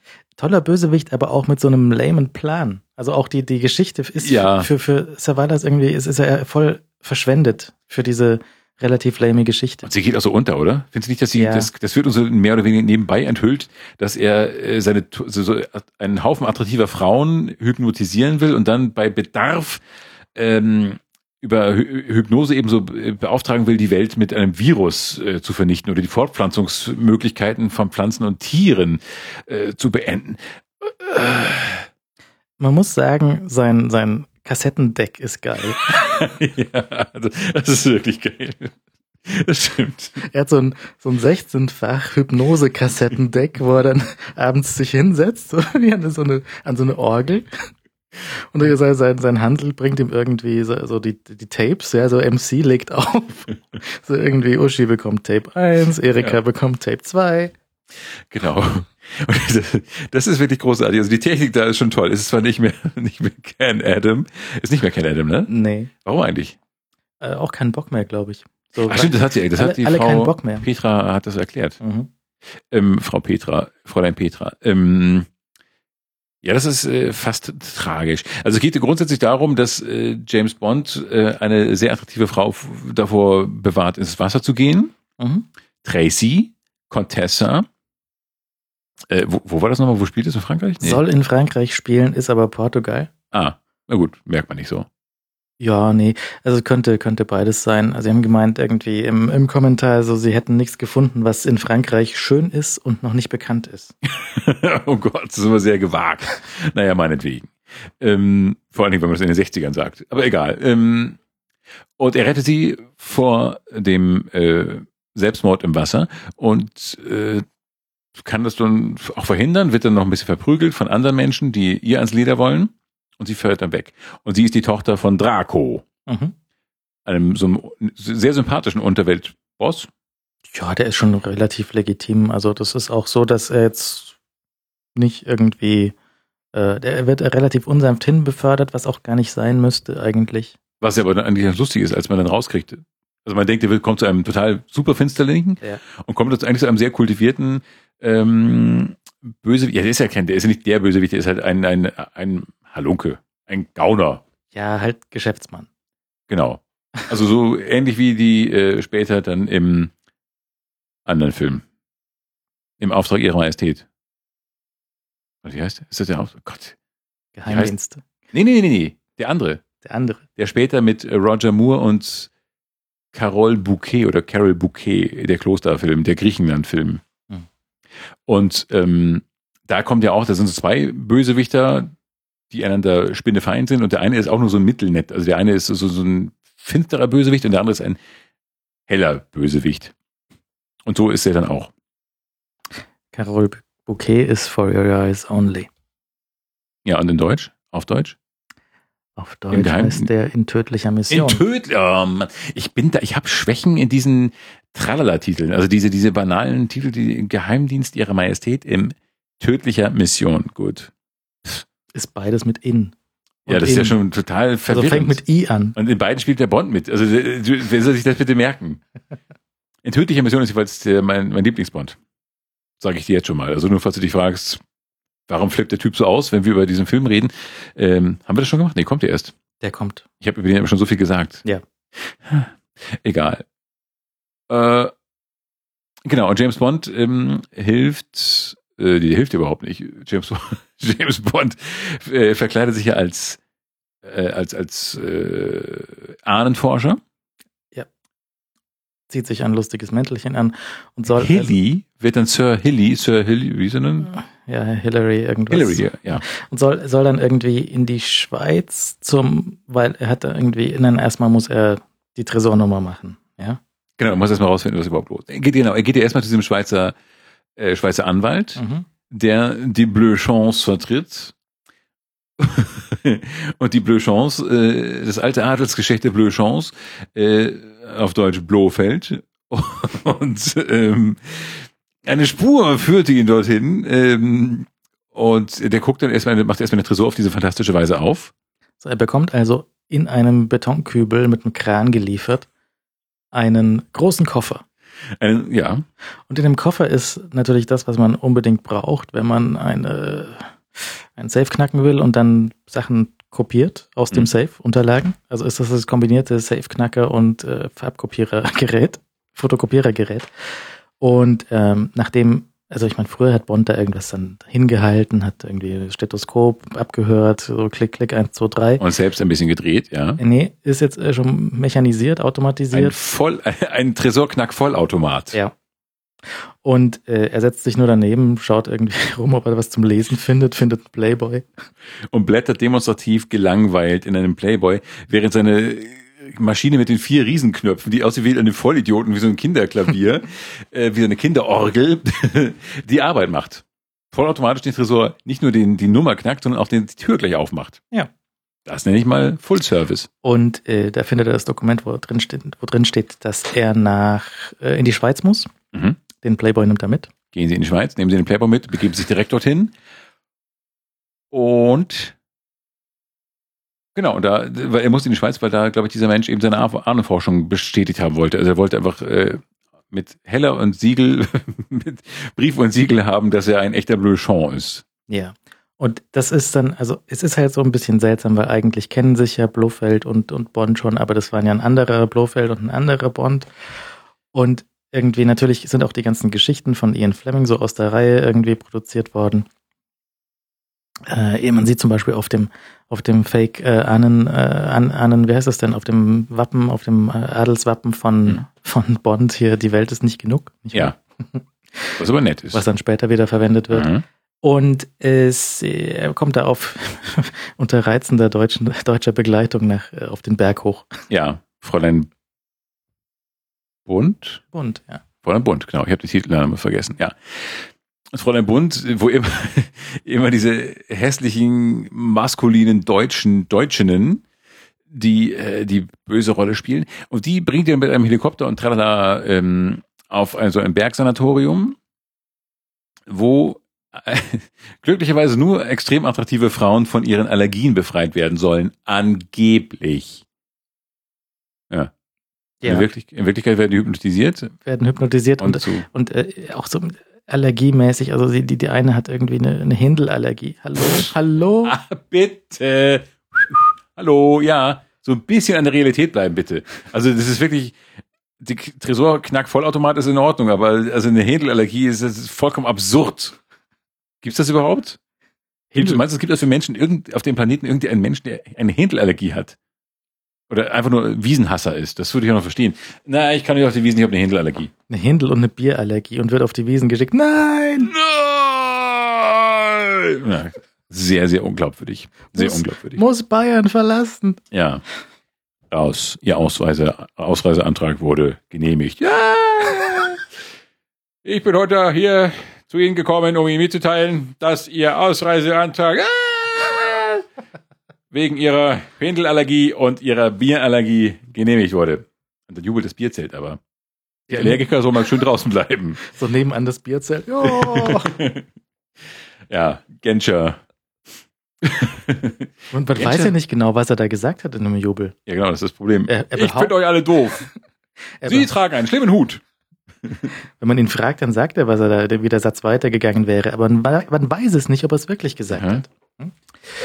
Äh, gut, also er, er, landet dort auf dem Berg. Auf dem Berg wird er erstmal natürlich äh, zum Abendessen eingeladen. Die äh, eine Dame, die neben ihm sitzt, schreibt ihm unglaublich unauffällig ihre Zimmernummer aufs Bein. Ja, mit dem Lippenstift und natürlich trägt Sir Hilly als alter Schotte einen, einen Schottenrock, mhm. einen Kilt.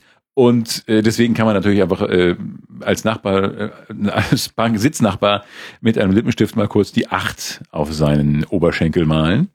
Und dann guckt er irgendwie so komisch und Fräulein Bund fragt, na, geht sie nicht gut? Und dann kommt natürlich ein Bond, nur eine kleine Versteifung. Großartig. Das ist ja wieder nett. Hat das denn sein müssen? Der offensichtliche Aber das kommt, das kommt natürlich immer. Da kommt ja noch, vorher kam noch das, äh, ich weiß nicht, wie es im Englischen dann war, ähm, da ist er in irgendeinem Raum und äh, nimmt noch so einen Happen Kaviar und sagt, ah, Beluga, das hebt. Die Stimmung. so ähnlich war so das auch. Ja. Altherrenhumor vom Feinsten. Ich habe es diesmal nicht auf Deutsch äh, mir angeschaut, das habe ich mir diesmal gespart. Ja. Weil ich, ich habe auch gelesen, dass die, die deutsche Stimme von, von Sean Connery mitgegangen ist zu Lazenby. Interessanterweise, also auf meiner DVD, also das ist in der Tat, die Stimme ist geblieben und dann sind aber offenbar wieder alte Sachen reingeschnippt oder nachsynchronisiert worden. Und mit einer so lächerlichen Stimme, also mit einer mindestens einen Oktave tiefer Stimme, Hallo, Tracy, da bist du mal da. Hallo, hallo, hallo. Das, das klingt wirklich wie in so einer Comedy-Show. Bei Scrubs gab es auch mal, bei Scrubs, bei Scrubs gab es so einen, einen Kinderpatienten.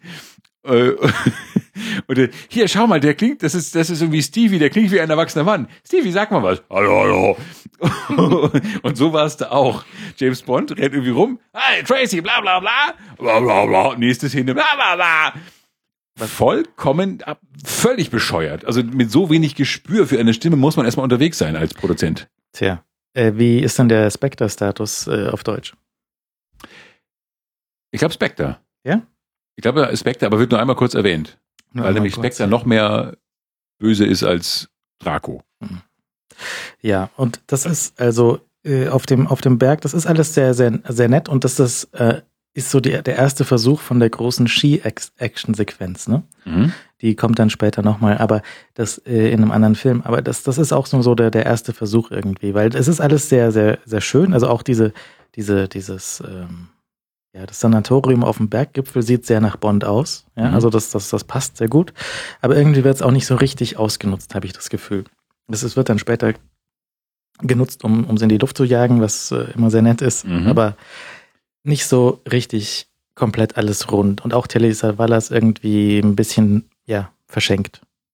Ja, wobei der, Auftritt schon großartig ist, aber er hätte natürlich noch mehr machen können. Er war aber nach dem komischen Finanzbeamten-Bösewicht vom äh, letzten Mal einfach ein äh, Riesenfortschritt. Ich meine, schau dir, stell dir vor, Telly Savalas hätte so eine Bösewichtrolle wie Goldfinger bekommen. Hätte super funktioniert. Ja, ja. Klar. Wobei ich Geld früher, da, da lasse ich auch nichts drauf kommen. Mein zweitliebster. Ja, ja. Aber so von dem, von dem Kaliber wie, wie Ja, Goldfinger. ja, natürlich, klar. Mit, mit einem guten Plan, mit, mit Gold verseuchen, mit einem guten äh, Showdown und es wäre sehr viel schöner gewesen. Ja. Und das, äh, ich, man weiß nicht so ganz genau, wieso er nach dem einen Film aufgehört hat. Also zum einen, Sean Connery hatte ein Angebot für diese Rolle. Er sollte weiterspielen, aber er wollte Mhm. nicht mehr. Und sie haben ihm angeboten, wie viel Geld? Eine Million Dollar? In der Tat. Wirklich? Ja. Was damals der Wahnsinn war. Steht im Internet, ich weiß nicht, ob das stimmt. Mhm. Aber, ähm, und, und, und Lazenby hatte einen Vertrag unterschrieben für sieben Filme. Und hat dann Ja. nach dem ersten gesagt, so Jungs, äh, ja, nee, Äh. lass mal. Bond ist doch durch. ja. äh. Nee, das ruiniert mir nur den Ruf. Ja, also ich, mir war ein bisschen zu ungelenk und ähm, das Drehbuch hatte wirklich so ein paar Schwächen. Aber Soll ja aber eins sein, was so am nächsten an der Romanvorlage ist. das mag sein. Es ist auch insgesamt nicht, nicht, nicht äh, unsympathisch. Also Das ganze Ding an sich äh, funktioniert natürlich auch. Es ist auch keine, nee, war nicht der schlechteste Bond, das muss man auch sagen. Ähm, sowohl der Darsteller als auch der Film an sich. Ähm, aber naja, was, was da äh, wirklich drastisch ist, ist dieser Rassismus. Ähm, das ist wirklich, kommt bei Bond ja oft vor, aber da ist es so, äh, es gibt einmal den, einen Schwarzen, der äh, für den Draco arbeitet und Bond einfach zu Draco führen soll. Und der darf nur so grunzen. Der, der, kann, der sagt, glaube ich, kein Wort, sondern immer, äh, äh. Also der darf immer nur ein Geräusch, so ein Brummgeräusch machen. Äh, hatten wir schon bei, bei Dr. No, ne, so das hier kommt der Drachen und sowas. So, ja, Ja. ja, hier Angst, Drache. Ja, genau. Und die zweite Sache war, auf diesem, in diesem Sanatorium sind natürlich irgendwie, weiß nicht, 10, 12 extrem attraktive Frauen, eine schwarze. Und die, diese Szene mit der Banane, das ist wirklich, also die sieht, einmal sieht die wirklich ein bisschen dschungelmäßig angezogen aus. Also knapp, sehr knapp angezogen. Und dann ähm, isst sie noch sehr demonstrativ in die Kamera hinein eine Banane. Und das ist auch wieder so, ich Subtil, denke, subtil. total subtil und wirkliches, also entsetzliches Bauerntheater und ein unfassbarer Dreck. Aber das war, glaube ich, damals einfach noch okay, offensichtlich. Also denn witzig war es sicherlich nicht. Oder meinst du, es war witzig? Meinst du, die Leute haben gesagt, Hohoho? Das ist halt schon 69. Das ist, also, auch wenn so irgendwie die Revolution so ein bisschen losgegangen ist, ja, aber ist so recht weit war die wahrscheinlich in, ich weiß nicht, wie es in England war, keine Ahnung, wie das da war.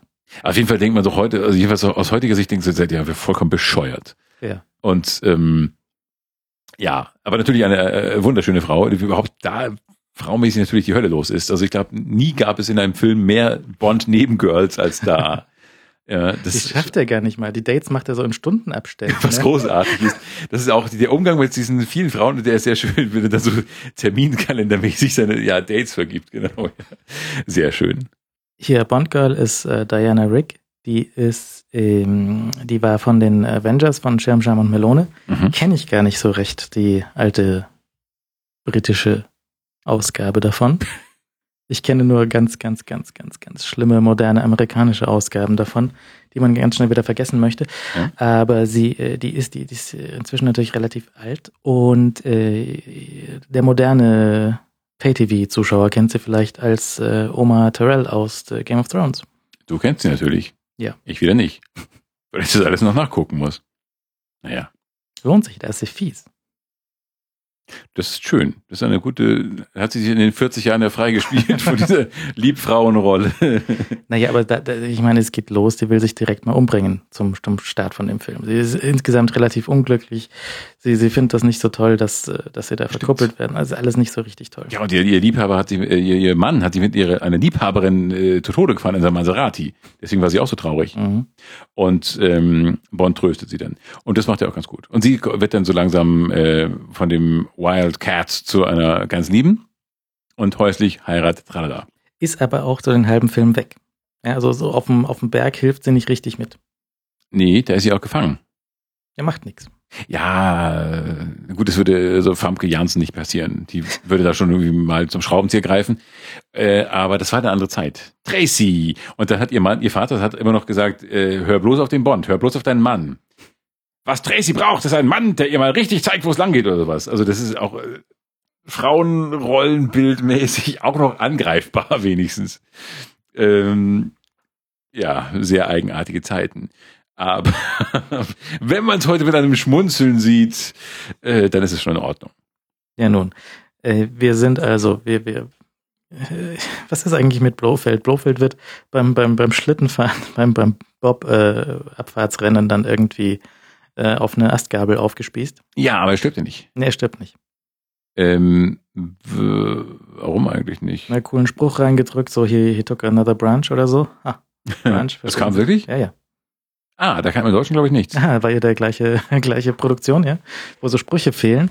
Aha. Nee, sowas glaube ich fehlt da. Aber egal. Naja, und äh, es hat eigentlich ein Happy End. Ja. Bond heiratet. Ja, Es könnte die, die, das Ende einer, einer langen äh, Reihe von Bond-Filmen sein, weil er dann als Hausmann zu Hause sitzt, ja. so Pfeifchen raucht, sich seinen Martini reinschüttet. Die Goldfische füttert. Aber nein, die Hochzeitsreise geht schief. endet je etwa eine Meile hinter der Kirche ähm, durch ein Auftreten von Frau Bund und Herrn Blofeld. Und äh, die schießen einfach das Auto des, des jungen Hochzeitspaares. Und ähm, ja, wir fahren gleich weiter. Es geht ihr gut. Sie ruht sich noch ein bisschen aus. James Bond betrauert seine gerade noch. So ein junger Witwer. Ja. Das ist ein ganz tragisches Ende. Und das, ähm, es, der, der Film an sich ist natürlich äh, bla bla, hier Text einsetzen, der einem gerade einfällt. Ich finde ich finde ihn in Ordnung. Er ist nicht so, nicht so viel zu schelten, wie er gescholten wurde. Ähm, Habe ich hier noch tolle Sachen aufgeschrieben? Also ich meine, wenn Lazenby weitergemacht hätte, das wäre noch was geworden. So die, die, die Qualität der Drehbücher variiert ja und ähm, mit, mit einem besseren, äh, bessere Story hätte da irgendwie ihm auch noch zum nötigen Ruhm verholfen als Bond. Und Ja. ansonsten sind äh, ich meine, auch so, so, so Abweichungen, ja. Also wo ist Q? Wieso haben wir keine ordentliche Gadget-Überreichung und sowas? ja, Das, das ist so ein bisschen ein Abweichler von der, von der Norm. Auch anderer Regisseur und solche, solche Details variieren da. Auch der, der Ja. Vorspann äh, mit dem, mit dem Song hat keine, hat keine, hat keinen Liedtext sozusagen. stimmt. Ist instrumental, weil in Her Majesty's, in Her Majesty's äh, Secret Service sich einfach nicht reimt in keiner Welt. Passt nichts rein. Und äh, der eigentliche, das eigentliche Lied wurde dann ja We Have All the Time in the World von Louis Armstrong Mhm. gesungen. Ist ja auch ganz charmant. Kommt dann auch vor. Ja. Äh, aber mehr so zum Schluss, weil es dann das Endmotiv gewissermaßen ist. Äh, wir haben alle Zeit der Welt. Ja, wir haben alle Zeit der Welt. Juhu. Äh, doch nicht. Ja. Äh, ne. Dafür kommt in dem Bond-Film, das muss man auch hier mal sagen, auch wenn man wir äh, auch wissenschaftlich die Bond-Girls untersuchen, ähm, die atemberaubendste Dekolleté-Szene vor, die jemals in einem Bond-Film vorkommt, wenn nämlich Tracy, Tracy, ähm, Therese äh, an den äh, Spieltisch tritt und da wäre ich damals gerne im Kino gewesen, wenn einfach so mal so 50, sagen wir 500 Männerherzen erstmal aufhören zu schlagen. Das ist wirklich ein atemberaubender Anblick, das muss man mal sagen. Und das ist auch nie äh, übertroffen worden. Eine Schwäche des Films ist dieser unfassbare Kitsch im Mittelfeld. Also als äh, die wilde Tracy gewissermaßen zum ersten Mal so ein bisschen gezähmt wird, äh, kommt dann sofort dieses kitschige Mann und Frau reiten aus, Mann und Frau turteln am Strand entlang, Mann und Frau turteln rum. Das ist genauso vernichtend wie die neuen Star Wars Filme, wo dann dieser Hans Dampf, dieser Lütte da, dieser Teenager mit der Frau da rumläuft und so in so einem Garten mit so einem Boot rumfährt. Das ist, das, das macht man nicht. Das macht man nicht mehr. Das war damals äh, sehr schön gemacht eigentlich. Ja, weil auch, äh, doch, doch, also diese, diese hier mit Pferde es und, ist und Bond. Es ist Bond, aber Bond verliebt. Ja. Das ist diese, diese Sequenz hier mit, mit, mit den Pferden, finde ich nicht schlecht gemacht. Das ist hübsch gemacht, das ist gut anzusehen eigentlich. Ja, das Problem ist, glaube ich, das Drehbuchproblem ist, dass Bond sich verliebt, sagen wir es mal so. Ja. Das ist das Problem. Es ist natürlich, sonst ist das Ausreiten mit tollen Damen natürlich nichts dagegen einzuwenden. Aber das Problem ist, dass Bond sich verliebt und dadurch muss eben diese sehr kitschige Szene eingeflochten werden. Außerdem, nach der Nummer im Sanatorium mit seinen ganzen Dates, da hätte sie sich doch sofort wieder ins Wasser gestürzt. Das stimmt. Gut, dass sie es nicht erfahren hat. Aber Sachen, die im Geheimdienst, wie war das, bla bla bla, bleiben immer noch geheim. Geheimdienst. Und er hat es ja für die Queen gemacht. Na klar. Er guckt doch immer auf das Foto, äh, das immer an der Wand hängt. Äh, mal, entschuld, mal um Entschuldigung bitten und mal, äh, ja, im Auftrag großer Blablas. Ähm, äh, ich ich kenne den zum Beispiel, ich kenne äh, Telly Savalas gar nicht in, in Kojak. Vielleicht muss ich mir das mal anschauen, weil ich ihn, ich fand ihn sehr cool als, ähm, als, als Bösewicht hier, als Blofeld. Ja, war auch absolut cool. Also da ging den Bösewicht jetzt überhaupt nichts zu sagen. So. Wir reihen den äh, Bond ein. Wir machen nächstes Mal weiter. Und mit, mit Diamantenfieber, ne? Ja, ich glaube. Ja, kann gut sein. Und das ist schon der nächste Bond. Wir müssen jetzt innerhalb von drei Folgen drei Bonds irgendwie verarbeiten hier. Aber wir kriegen das hin. Wir sind coole Typen, wir essen Pfannkuchen. Und wir sagen gute Nacht. Gute Nacht. Oder tschüss. Bis zum nächsten Mal. Bis zum nächsten Mal.